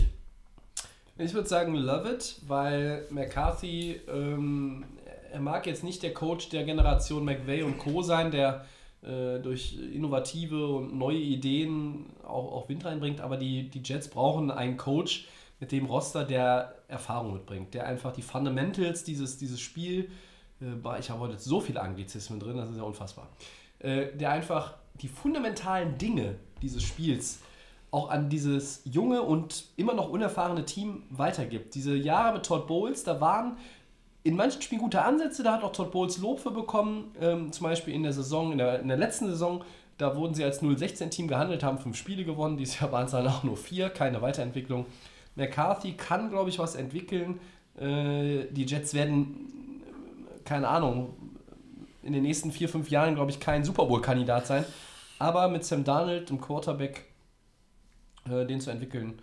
Ja, aber ich kann mir auch gut vorstellen, dass er vielleicht am Ende sagt, es ist alles ganz nett hier mit den Head-Coaching-Interviews, aber ich mach mal Pause. Max. Ja, love it. Für die Jets natürlich ein super Coach. Was soll man da sagen? Also Christian sagt vielleicht nein, aber ähm, Der Christian sagt heute eh mal das andere. Das, das, das Team hat Baustellen. Sagt das andere, das ist klar, sage. aber warum ist ich diesen erfahrenen Coach ist mal was anderes. Ähm, der hat die Erfahrung, ist ein älterer Typ und der könnte vielleicht die jungen Spieler irgendwie so den Schwung bei den Jets rein. Die brauchen ja dringend jetzt mal auch mal die, die, die das Wunder da in, in New York und ähm, Ja. es läuft ja gar nicht. Äh, selbst bei den Giants und bei den Jets nicht. Und McCarthy, warum denn nicht bei den Jets? Das ist doch mal was anderes. Also er hat ja mal ein ganz junges Team, muss alles wieder aufbauen, muss mal schauen, muss seine Spielzüge mal wieder durchgehen und warum nicht bei so einem kleineren Team mal, ne? Gut. Drittes. John Harbour steht trotz Interesse anderer Teams bei, der, äh, bei den Ravens von der Vertragsverlängerung. Wie seht ihr das? Ja, Love auch da das dritte Mal und äh, dritte Frage, drittes Love It von mir. Ähm, Im Grunde genommen war er zur Mitte der Saison schon so gut wie abgelöst für, für das Saisonende. Da waren sie äh, 4, 5, 4, 6, 5, 6 waren sie. Dann haben sie äh, 7 von, von 8 gewonnen zum Ende der regulären Saison, als er von Flecko, der dann verletzt war, auf Lamar Jackson gewechselt hat mit dem, äh, als Spielmacher. Und ähm, Harbour ist seit elf Jahren in Baltimore. Ähm, das ist, äh, ja, in der NFL McCarthy ist jetzt raus bei den Packers. Ich glaube, außer Tomlin, wenn ich habe es nicht nachgeholt, aber außer Tomlin ist keiner so lange bei einem Team. New England. Ja, doch, ja, aber der, der zählt sowieso nicht. Der, der, der ist ja schon quasi, äh, bevor es die Super Bowl-Ära gab, der ist ja, schon seit den 60ern gefühlt da. Ja, Nein? Aber nur gefühlt, ja. Ja. Aber gut. Ähm, wie konnte ich mir Belichick vergessen? äh, bringt mir mal jemand eine Cola? Na, scheiße. Äh, so, nee, also ich glaube, John Harbour, ähm, das ist der richtige Move. Du weißt, du hast eine wieder mal gute Defense. Ähm, ob jetzt ein Terrell Sachs aufhört oder nicht, äh, da sind andere Leute schon in den Startlöchern, Mosley und Konsorten. Ähm, du kannst ja auch nochmal, weiß ich, in der Free Agency im Draft auch nochmal weiter nachbessern. Diese Defense wird nicht schlechter in 2019. Der äh, Quarterback, ähm, Max und ich stehen jetzt nicht so auf seine Spielweise, aber vielleicht wird aus ihm ja auch noch ein passabler äh, Passer aus Lamar Jackson. Das passt. Haber und Baltimore gehört zusammen. Ich mache ich es ein bisschen kürzer. Love it. Ich denke auch, er hat den Übergang geschafft von Quarterback. Passt für mich, den erstmal zu behalten. Ich sag Leave it. Ja, natürlich. Ähm, ist mit der heißeste Kandidat für Miami, muss ich wieder sagen. Schon wieder? Ist wirklich so. Also, Also, Arians wird Head Coach nein, also, und Harbour wird Defensive nein, also Arians wäre für mich ein Wunschkandidat. Oh, Harbo OC, war schon im OC. Gespräch dafür. Weiß nicht. Wäre mega. Deswegen, klar, Ravens, jetzt ist alles gut jetzt sind bei denen, aber ich würde sagen, die wird, ich würde ihn woanders gerne sehen und wenn nicht in Florida. Du willst alle bei Miami. Ich will alle. Ich aber dann holt ihr auch. Jay Cutler nochmal zurück, ne? Komm. Das Und diesen guten Teil aus Washington, wie heißt der nochmal? Jordan Reed. Ja, genau, unser Lieblings-Tight-End. ähm, bevor ich den drafte, spiele ich äh, nächstes Jahr beim Fantasy Football übrigens ohne Tight End. So. Ähm, love it or leave it, äh, Finde ich. lieben wir jetzt. Ne? Äh, Divisional Playoffs. Ha, wer hätte gedacht, dass wir nach 68 Minuten doch nochmal auf die äh, Spiele dieser Woche kommen. Ähm, eure Einschätzung zu den Spielen, wie immer, unsere Einschätzung. Ähm, Chiefs gegen Colts, Samstag 22.35 das macht den Auftakt. Christian, leg mal los. Ja, extrem interessant. Natürlich wie alle Spiele jetzt in der Divi Division Round. Das ist eigentlich so das beste Wochenende, weil du hast noch vier Spiele und du hast eigentlich die höchste Qualität jetzt ähm, drin. Ähm, ja, wie können die Colts äh, gegen die Chiefs Defense spielen? Chiefs Defense hat ein paar gute Pass Rusher, spielt ganz gut dadurch gegen den Pass, dass sie viele Sacks auch äh, produzieren. Justin Houston, noch mal jemand, äh, den, den man immer im Kopf haben sollte. Umgekehrt, ähm, sie können den Run eigentlich nicht verteidigen. Sie sind mit eines der schlechtesten Teams gegen den Lauf.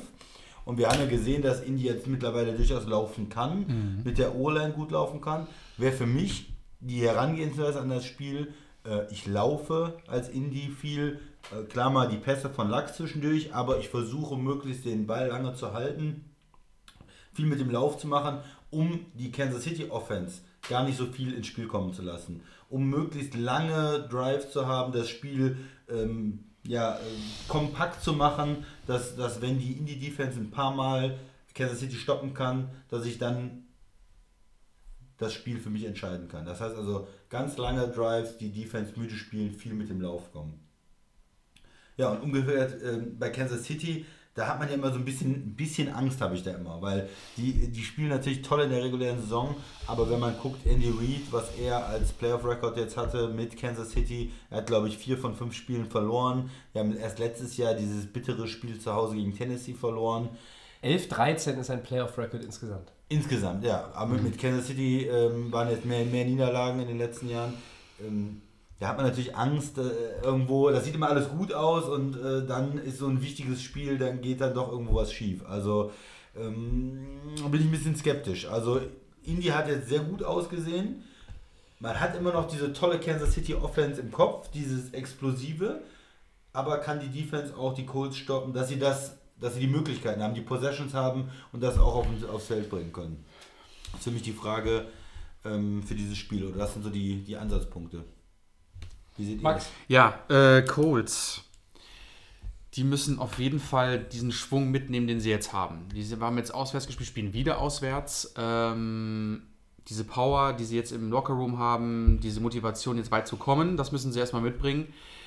Dann dieses, das Problem bei den Colts definitiv ist diese Lautstärke. Wir haben immer das Thema Arrowhead, ob man da das wirklich dann schafft, die äh, Kommunikation etc. Die Colts können die Chiefs aus dem Game nehmen, gerade was die Offense angeht, wenn sie so spielen wie gegen die Texans. Weil, das haben wir gesehen, das sind starke ähm, Defensivspieler gewesen, gerade Clowney von, und Watts, die wir bei Houston gesehen haben, die die unter Kontrolle gehabt haben, mit der O-Line. Äh, gibt Luck die Zeit, kann es düster aussehen für, für Kansas, das sage ich ganz ehrlich. Gutes Argument von Christian, das Running Game, das war in der Saison wirklich Katastrophe. Marlon Mack läuft 100, kann 150 Yards laufen. Das sind die Schlüsselpunkte, ähm, wo die Colts den Chiefs extremst gefährlich sein können. Die Chiefs haben die Woche frei gehabt. Kann das vielleicht eine Woche zu lange sein, um sich auszuruhen, etc.? Weil du hast diese extremst motivierten Colts, die sind jetzt wieder zu Hause, die spielen wieder auswärts. Und ähm, dir fehlt ein Running Back-Thema. Du hast nicht mehr den Kareem Hunt in dem Fall. Das ist natürlich, das ist, wirklich, ja. Gott sei Dank. Es ist wirklich so. Ja, Ähm, aber es ist sportlich eine Schwäche. Ich denke immer noch an? Tobi zurück, der hatte den Tyreek Hill immer in seinem Fantasy-Team. Da gab es auch ganz schwarze Zahlen für ihn auch. Da hat er dann nichts gefangen, etc. Du hast den Kelsey, das ist so, so das ist glaube ich ein richtiger safer Spot für den Mahomes. Ja.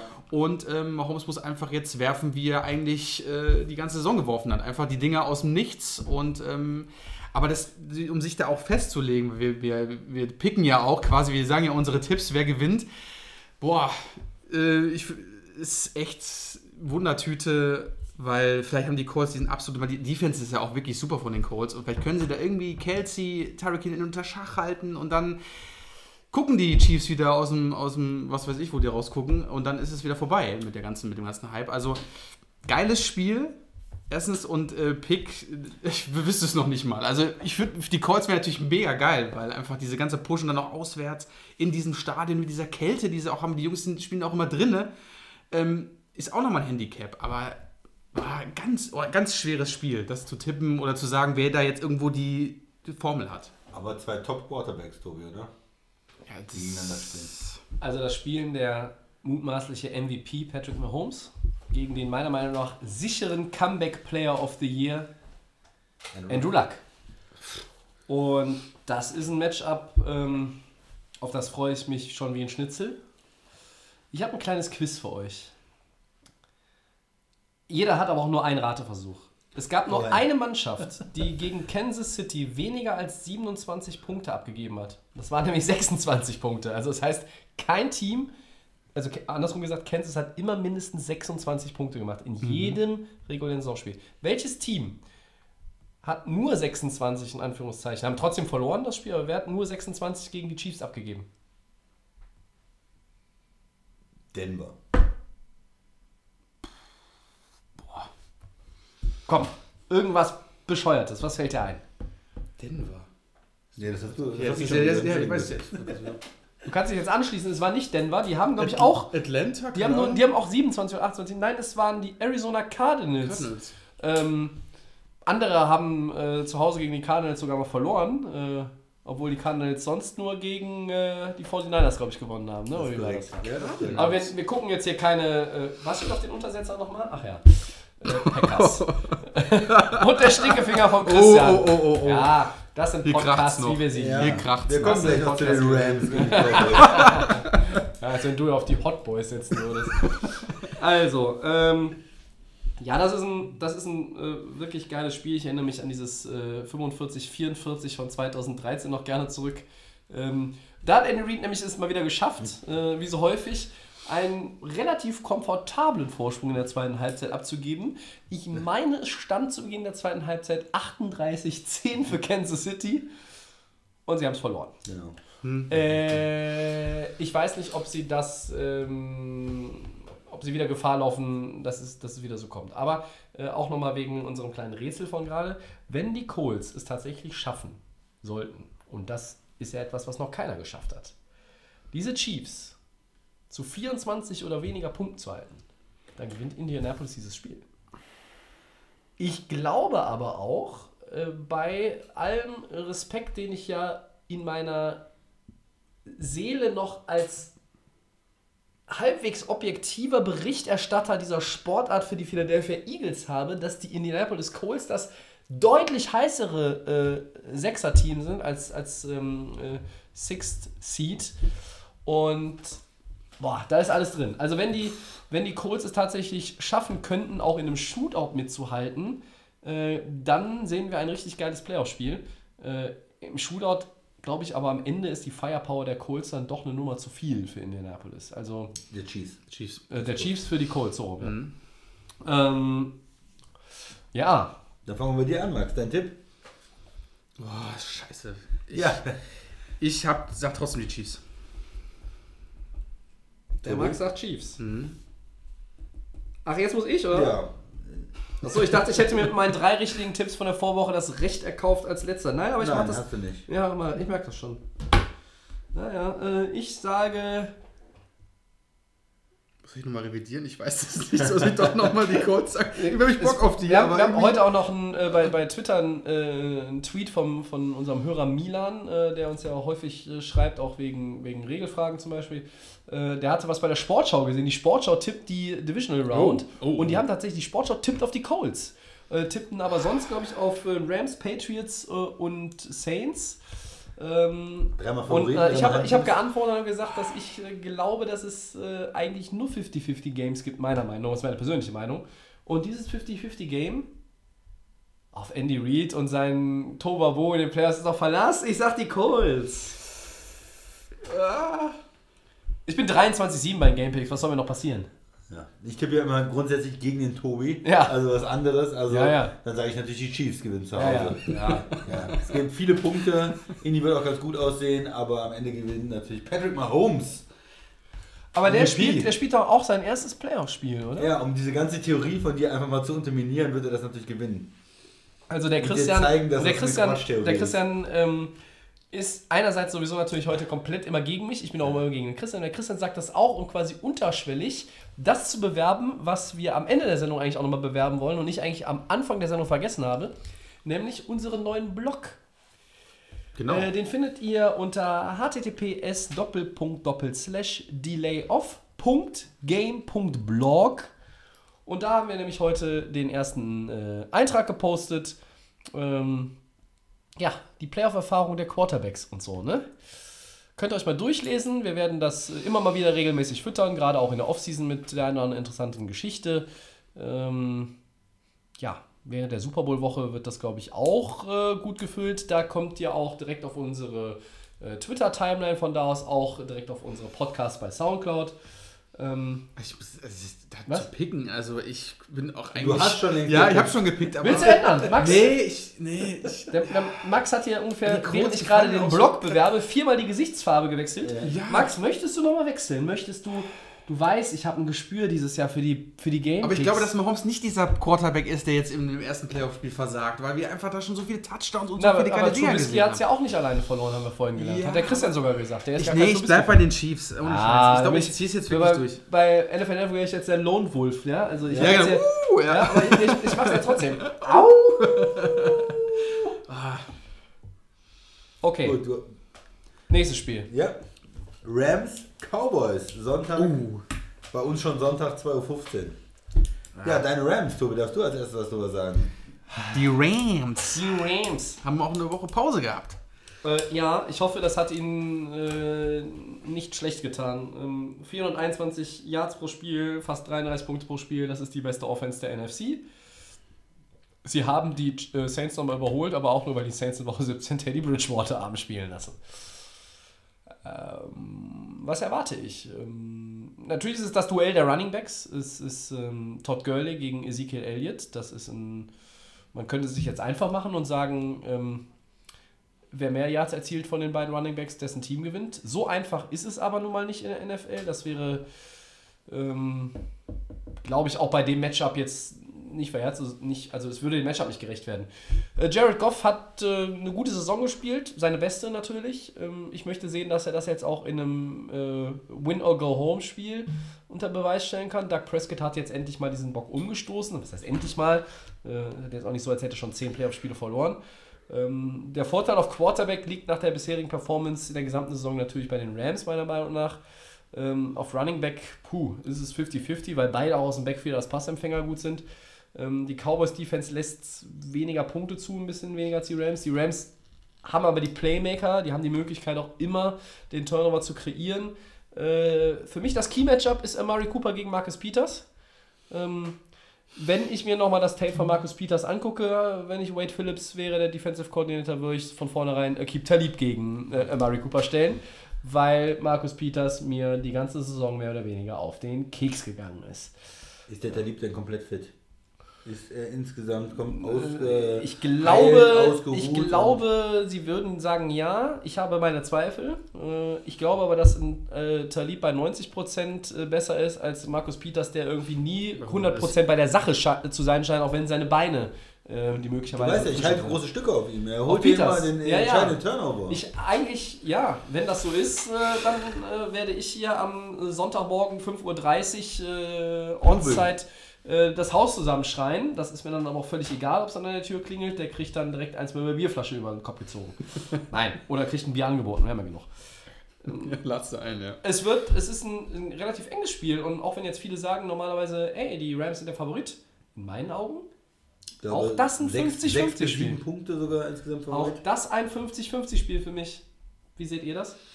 Ich glaube, dass hier Schluss ist mit den Cowboys. Weil ich habe ja die Rams auch in den Super Bowl getippt, also muss ich ja quasi Max, sagen. willst du noch einen Whisky vielleicht?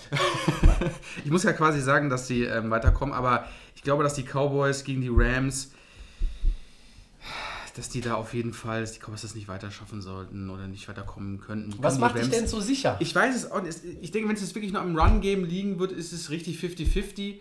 Aber ich glaube, da ist einfach noch so ein, so ein Aaron Donald, da ist noch ein Sue und ein Donald kann auch Entscheidungen alleine treffen und er kann auch die Entscheidungen bringen für, für die Rams. Und ich denke mal, ähm, Talib kommt, kommt wirklich safe zurück. Ja, ja, hat ja schon. Also gespielt. zu 90, wir wissen nicht, 80 hat, Prozent. hat, hat ja schon gespielt in den Wochen. äh, Und zuvor. ähm, ich glaube, dass die Rams spielen zu Hause. Ich glaube, für die Cowboys ist diesmal Schluss. Und für mich macht einfach nicht nur das, nur das Running Game was aus, sondern einfach das komplette Konzept der Rams, was sie einfach haben. Sie können ja auch und Goff kann auch in jetzt äh, in Drucksituationen spielen. Ja. Gut, man hat es auch gesehen in der Regular Saison gegen die Bears war es eine absolute Katastrophe. Deswegen sind die froh, dass die Bears Und nicht es war im kalten Chicago. Und es wäre auch gegen die Bears ein anderes Matchup nochmal gewesen, weil es genau dasselbe ist, was du gesagt hast über Chargers und Baltimore, Christian. Die LA Chargers haben sich Baltimore einmal angeguckt und die Rams hätten sich halt auch jetzt die Bears nochmal genau angeguckt und, und hätten Sachen gesehen, die sie besser machen.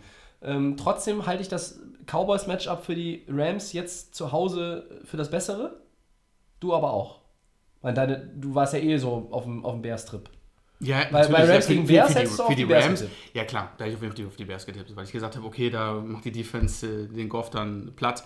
Aber die Cowboys, ich glaube, dass einfach diese, diese Pause den Rams jetzt ganz gut getan hat. Die Ähm, die Der O-Line bestimmt. Der O-Line auf jeden Fall. Ähm, die Spieler konnten sich ausruhen und ich denke mal, das werden die Cowboys auch zu spüren bekommen. Christian? Auch wenn die, sorry, auch wenn die dann natürlich jetzt diesen, diesen Flow jetzt haben, sie haben jetzt gewonnen zu Hause und fahren jetzt motiviert dahin, aber ich glaube, da ist jetzt endlich Sense bei den Cowboys. Also Der Christian, ich weiß nicht, ob er den Punkt jetzt selber äh, sagt, aber du hast vorhin gesagt, diese Secondary der Cowboys, die ist vielleicht angreifbar. Das heißt, also ist es im Grunde genommen Goff versus Cowboys Secondary, das heißt Mhm. mit den Receivern Cooks, Woods, Reynolds und wer sonst noch so da rumlaufen kann.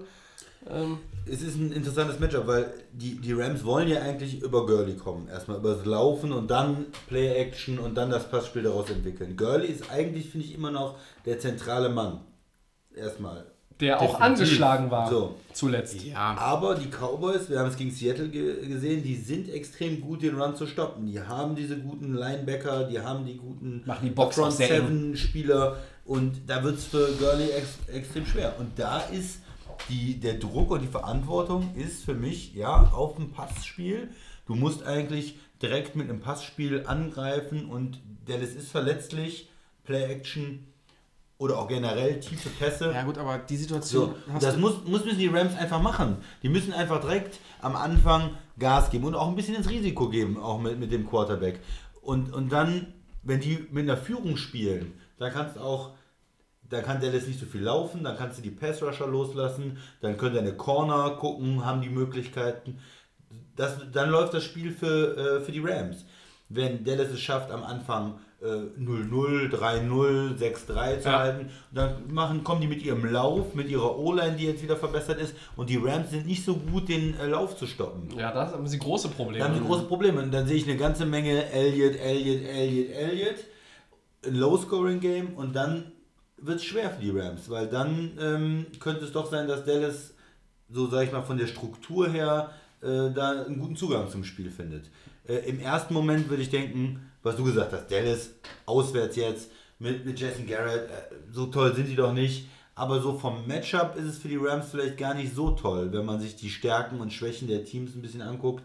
Also, dass Dallas mit diesem Laufspiel kommt, das könnte für die Rams doch äh, unangenehm werden. Es ist trotzdem das Zumindest- bessere Matchup als Chicago für zu, LA. ja, zu, zu, das denke ich auch, aber zumindest so, äh, wie das ausgesehen hat. Also mit dem Lauf haben die Rams eine Menge Probleme gehabt dieses Jahr.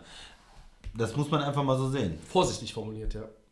Das ist aber, wie gesagt, auch die einzige Gefahr meiner Meinung nach, die von den Cowboys in dem Fall ausgeht. Es kann wieder sein, dass Amari Cooper das wieder nicht mit den 100 Yards hinkriegt. Das hat der Tobi ja vorhin angesprochen. Da hat er wieder so nur, fängt er die Bälle nicht. Weil dann sieht es aber auch wieder schwer aus für Prescott. Und die können, wie gesagt, meiner Meinung nach, wie der Christian auch schon gesagt hat, nur über den Run eigentlich kommen. Ähm, vielleicht sind ein paar gute Pässe dabei, aber ich glaube, dass die Rams immer noch mehr das Gesamtkonzept trotzdem haben. Wenn ich auch gerade hinten die Corners angucke, die können natürlich die Wide Receiver aus dem Spiel nehmen, die Receiver etc. Du hast einen starken, starken Run, der Goff ist keine Nullnummer, der kann die Dinge auch entscheiden. Und ich glaube, dass einfach die Rams das im Moment das Gesamtpaket mehr haben, als wo die Cowboys. Ich glaube, dass die Cowboys sich wahrscheinlich, vielleicht reden wir nächste Woche darüber, dass sie wahrscheinlich sich selber wieder im Weg gestanden sind oder sowas. Ich glaube, dass einfach ja. irgendwie, dass äh, die Cowboys jetzt einfach nicht mehr irgendwie diesen. Das, es reicht einfach nicht. Also, das ist so meine Einstellung. Das war die letzten Jahre so, die kommen dann mal wieder und dann ist es irgendwie wieder Ist die Luft wieder raus. die Luft wieder raus. Und das äh, vermute ich auch mal, weil das Gesamtkonzept bei den Rams stabiler steht, mit den Lücken, die wir haben. Aber Ezekiel Elliott, sind wir ehrlich, der kann nicht alles alleine machen. Und äh, lass dann auch nur, wie gesagt, die die die D-Line von den Rams mal einen guten Tag haben und Donald macht die Sacks und holt die Spieler runter.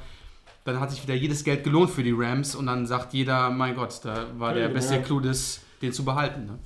Tipps? Für, für mich ist Das- entscheidende Turnover. Das ist das Entscheidende. Wenn die Rams in Turnover Battle, die sind plus 11 in der regulären Saison gewesen, die äh, Cowboys sind bei plus 3. Wenn die Rams den Turnover Battle gewinnen, gewinnen die das Spiel. Ich sag Rams. Ich sag auch Rams. Super Bowl. Also ich tippe nicht Dallas auswärts.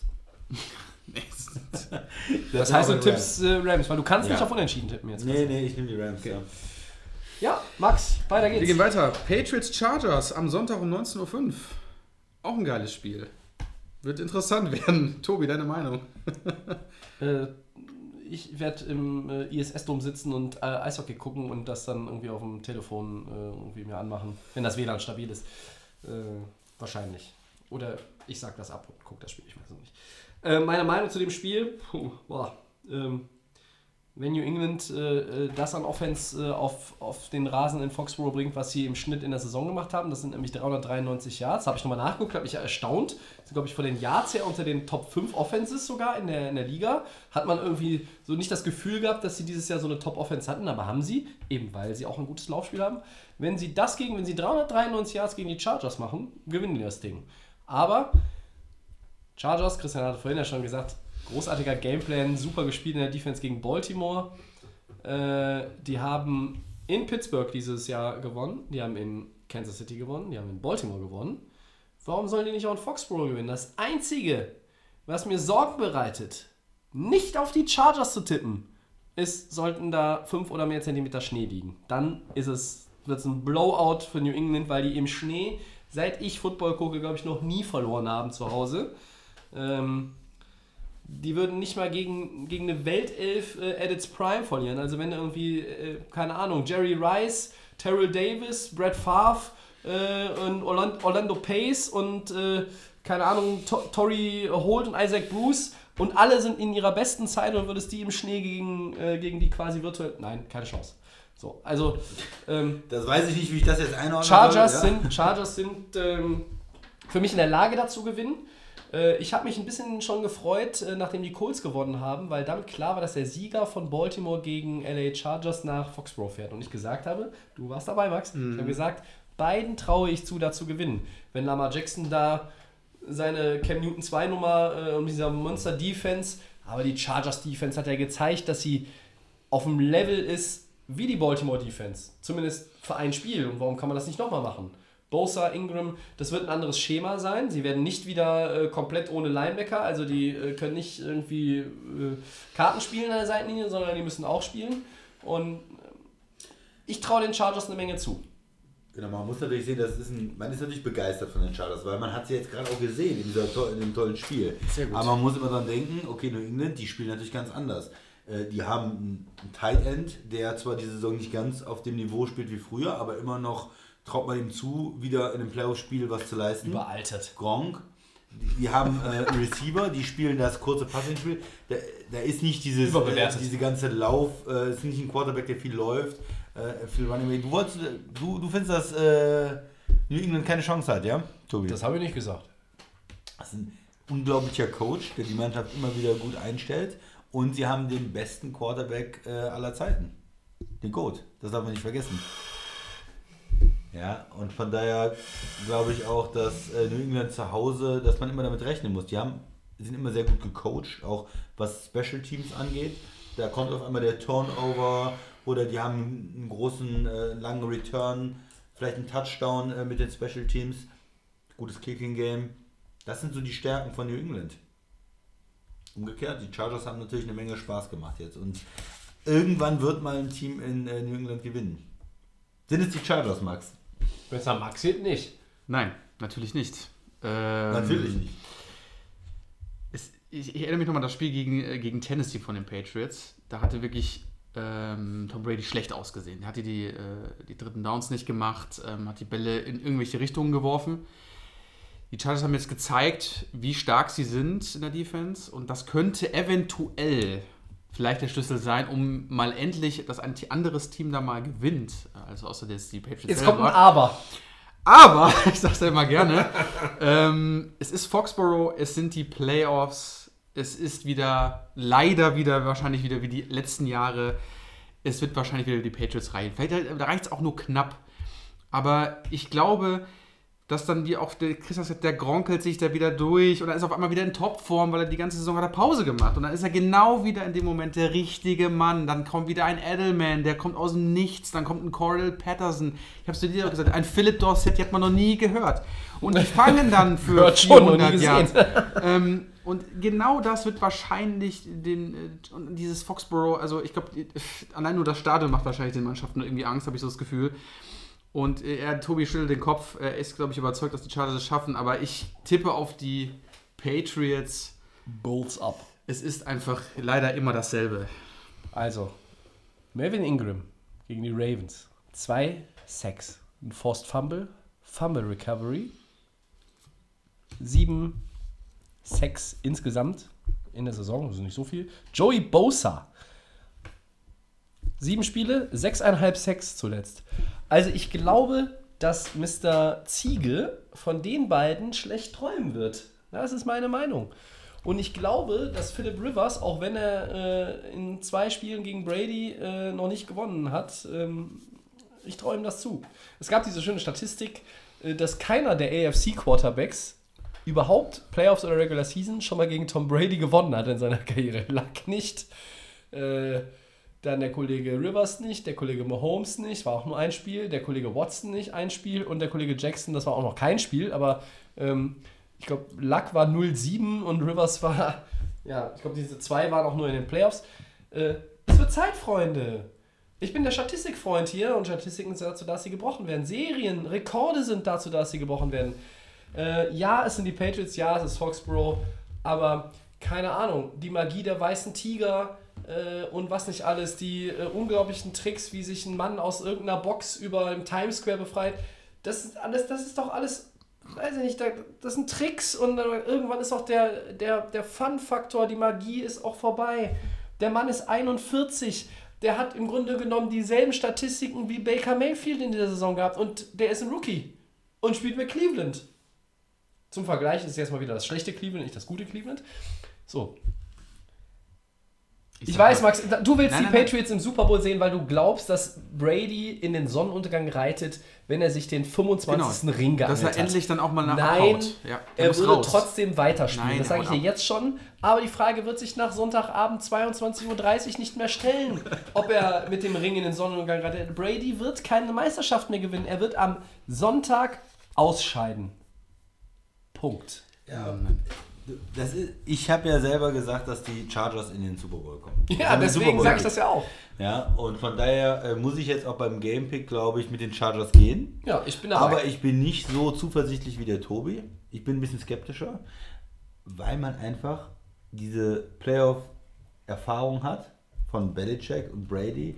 Und die äh, haben jetzt noch mehr Zeit gehabt, sich darauf einzustellen. Und ich glaube, es wird trotzdem ein schwieriges Spiel für die Chargers werden. Aber ich gehe trotzdem mit den Chargers Das- das- wegen des Talentes. das ich andere glaube, die haben mehr ist ja- Talent im Team. Das andere ist Stimme ja, ich dir zu. die Chargers, wir reden immer über die Defense. Die Offense muss auch was machen, aber wir kennen die Patriots Defense. Die ist immer irgendwie so durcheinander. Aber in den Playoffs, da sind die ja manchmal auch da. Da sind sie wieder da, picken da wieder das Ding kurz vor der Zone raus. Das hatten wir alles schon, diese Situation. Aber Und das ist der Punkt, 243 Yards gegen Baltimore gemacht, Max. Die können gegen New England mal locker 400 machen. Das ist richtig. Das hat man auch gesehen, wo die gegen die Chiefs gespielt haben. Das war ein Feuerwerk, was Touchdowns angegangen ist. Trotzdem hat es nicht gereicht. Und ich glaube einfach trotzdem, dass diese Erfahrung und dieses ganze Thema, und ich habe es ja schon ähm, Mitte der Saison gesagt, da ist immer auf der letzten Seite dieses scheiß Playbook und da ist noch diese, diese Zauberformel. Der Druck Ich auf glaube, Brady wird zu groß sein. Es, es kann natürlich sein, dass er jetzt irgendwie struggelt. Der ist natürlich auch ins Alter gekommen, aber es sieht, es sieht einfach nicht gut aus für die Chargers, meiner Meinung nach.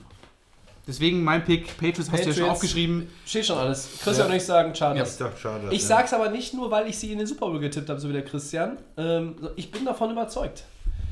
Dieses Spiel, Ich- das war in Baltimore, das war von.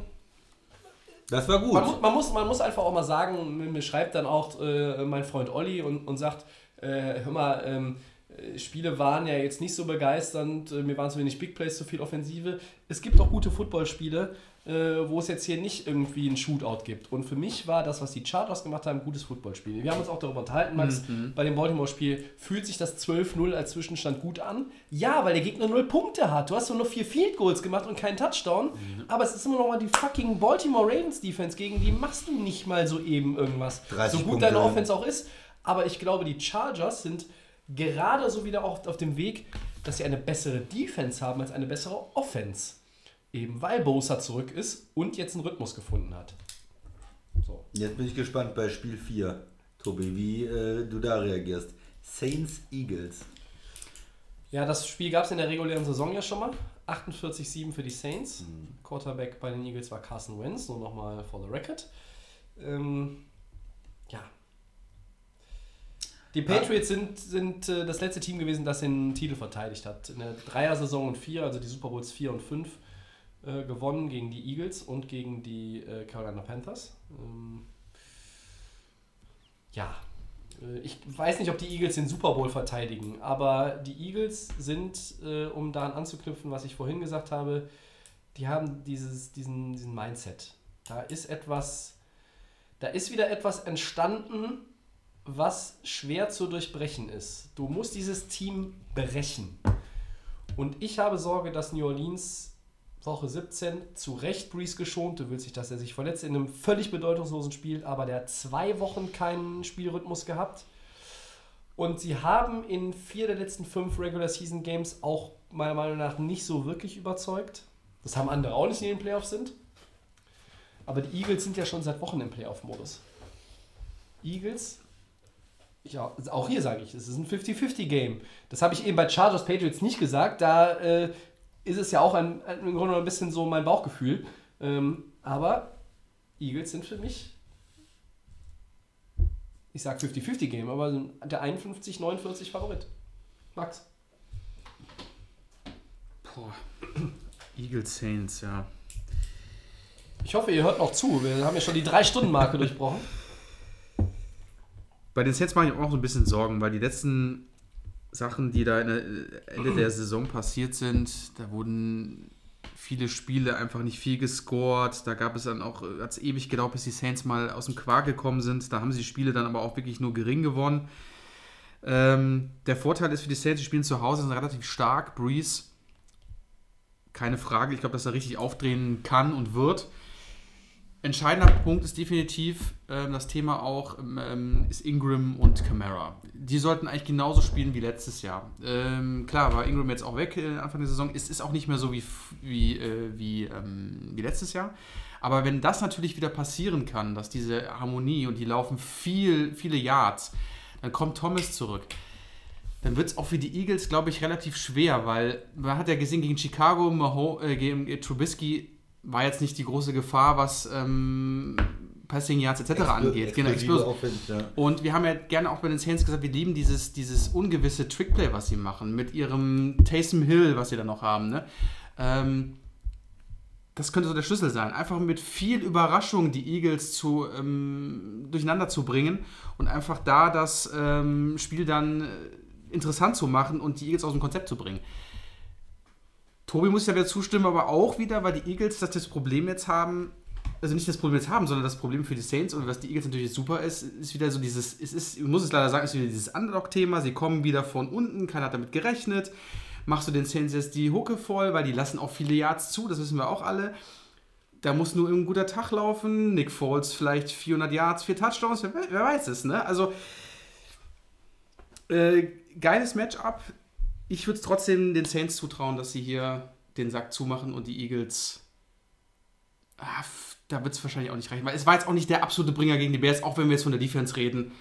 Aber nee, die Saints machen das. Zu Hause, Drew Brees, ich habe ja, hab euch ja die Statistik in die, unsere Gruppe geschickt, was ja ähm, Brees damals, wo er in Super Bowl gekommen ist, was er 13-3 und die Niederlage in der regulären Saison waren die gegen dieselben Gegner. Und vielleicht ist das Wunder und passiert nochmal, ist natürlich mega geil. Ähm, ich glaube an die Saints, die brocken das. Ja, ich würde mal sagen, einmal haben die äh, Saints eine O-Line, die normalerweise, und die hatten jetzt zwei Wochen, um auch nochmal gesund zu werden, die, mhm. die Spieler, die angeschlagen waren, dagegen halten können, gegen die Philly D-Line. Fletcher Cox zum Beispiel ist ja ein mega Spieler, der, der extrem gut gegen Pass und Lauf spielt. Ähm, die haben die O-Line, um Breeze zu beschützen. Und dann haben die ein extremes Talent. Und ich glaube, mit den Running Backs können die das vielleicht noch, die Eagles das ganz gut kontrollieren. Aber Michael Thomas, haben die da eine Antwort? Haben die einen, einen Corner, der den covern kann? Michael Thomas hat die letzten vier Wochen nichts mehr auf die Reihe. Ja, du hast aber ich glaube, das ist einer der besten Receiver der Liga, Tobi. Ja, in den da, ersten zwölf Wochen der ja, regulären Saison. Da hast du immer diesen, diesen Ted Ginn Jr., der irgendwo auch noch daherläuft. Ähm, ich, ich, glaube nicht, dass die Eagles so den kontrollieren können. Und auf der anderen Seite äh, haben die Eagles einen Vorteil äh, Tight End. Äh, sagt Earls, der ist äh, auch gegen Chicago äh, stark gewesen. Den kann man oben anspielen. Das ist ein Basketballspieler, ja. Den kannst du in der dritten Etage anspielen. Und ähm, der, der ist da in der Mitte des Feldes sehr, sehr gut. Aber ich, wenn ich mich festlegen muss, äh, New Orleans hat äh, jetzt Zeit gehabt, sich auf die Eagles vorzubereiten. Ähm, die hatten die Bye Week, die spielen zu Hause. Sehr viel Respekt für die Eagles, für Nick Foles.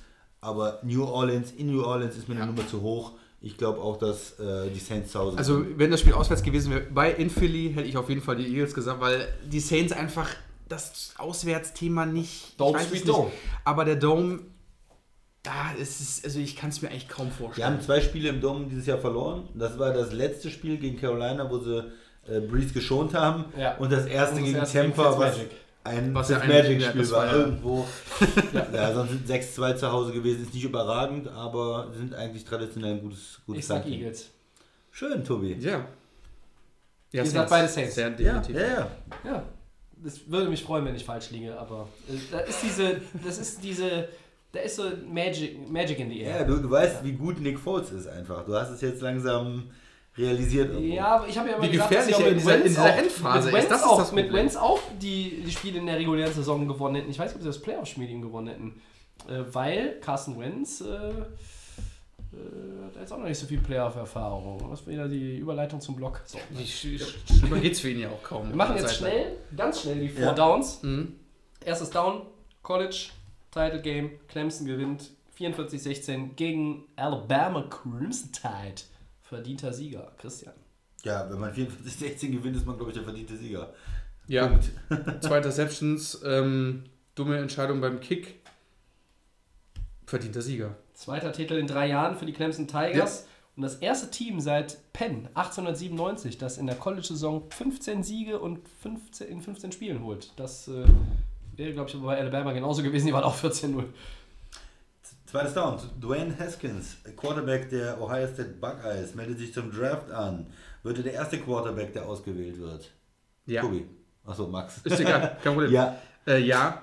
Ja. Und ich habe auch ein Favorite-Team. Jacksonville. Oh, wow, wow. Und sogar auch, wow. ich, sag sogar, ich würde auch mich schon rauslehnen, und zwar Jacksonville darf auf 5 picken und die werden den holen. Dann hat mit der Ohio State den Rose Bowl gegen Washington gewonnen am Neujahrstag. Äh, 50 Touchdowns, 8 Picks, 4831 Yards in der Saison. Ist immer die Frage, ob man das transformieren kann äh, auf äh, die NFL, aber ich glaube, Haskins wird ein guter. Ja. Drittes Down, Max. Ja. Äh, welcher Rookie, also von den fünf Rookies, die ja im, im Mittelpunkt standen, hat euch am meisten überzeugt? Christian. Quarterbacks, sagen wir aber, ne? Quarterbacks, ja. Weil sonst sage ich Quentin, Quentin Nelson. All day. Ja. Das ist schwer. Ähm, Habe ich Rookies gesagt. Ne? Ja. Rookie Quarterbacks. Rookie Quarterbacks. Insgesamt muss man sagen, von der gesamten Spiel und auch was ich erwartet habe von ihm, muss man schon sagen, Baker Mayfield. Also mal eins bei Cleveland, ich war sehr skeptisch am Anfang der Saison, aber er hat auch viel guten Football jetzt gespielt.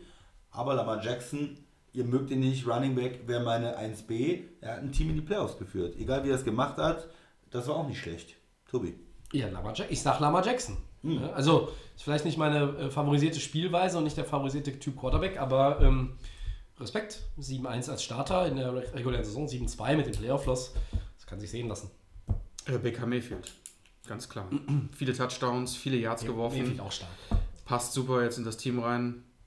War wie genauso skeptisch wie der Christian am Anfang. Dieses Stirnband hat mich einfach nur aufgeregt, was er da damals getragen hat. Aber ähm, war dann der bessere, war der, Satz beste, der Saison. war, der beste, war der beste Move für die Browns, den dann doch an 1 zu nehmen. Be Besser Satz der Saison, äh, I woke up and äh, felt pretty dangerous. Großartig. Aber ich fand Josh Allen übrigens auch ganz gut.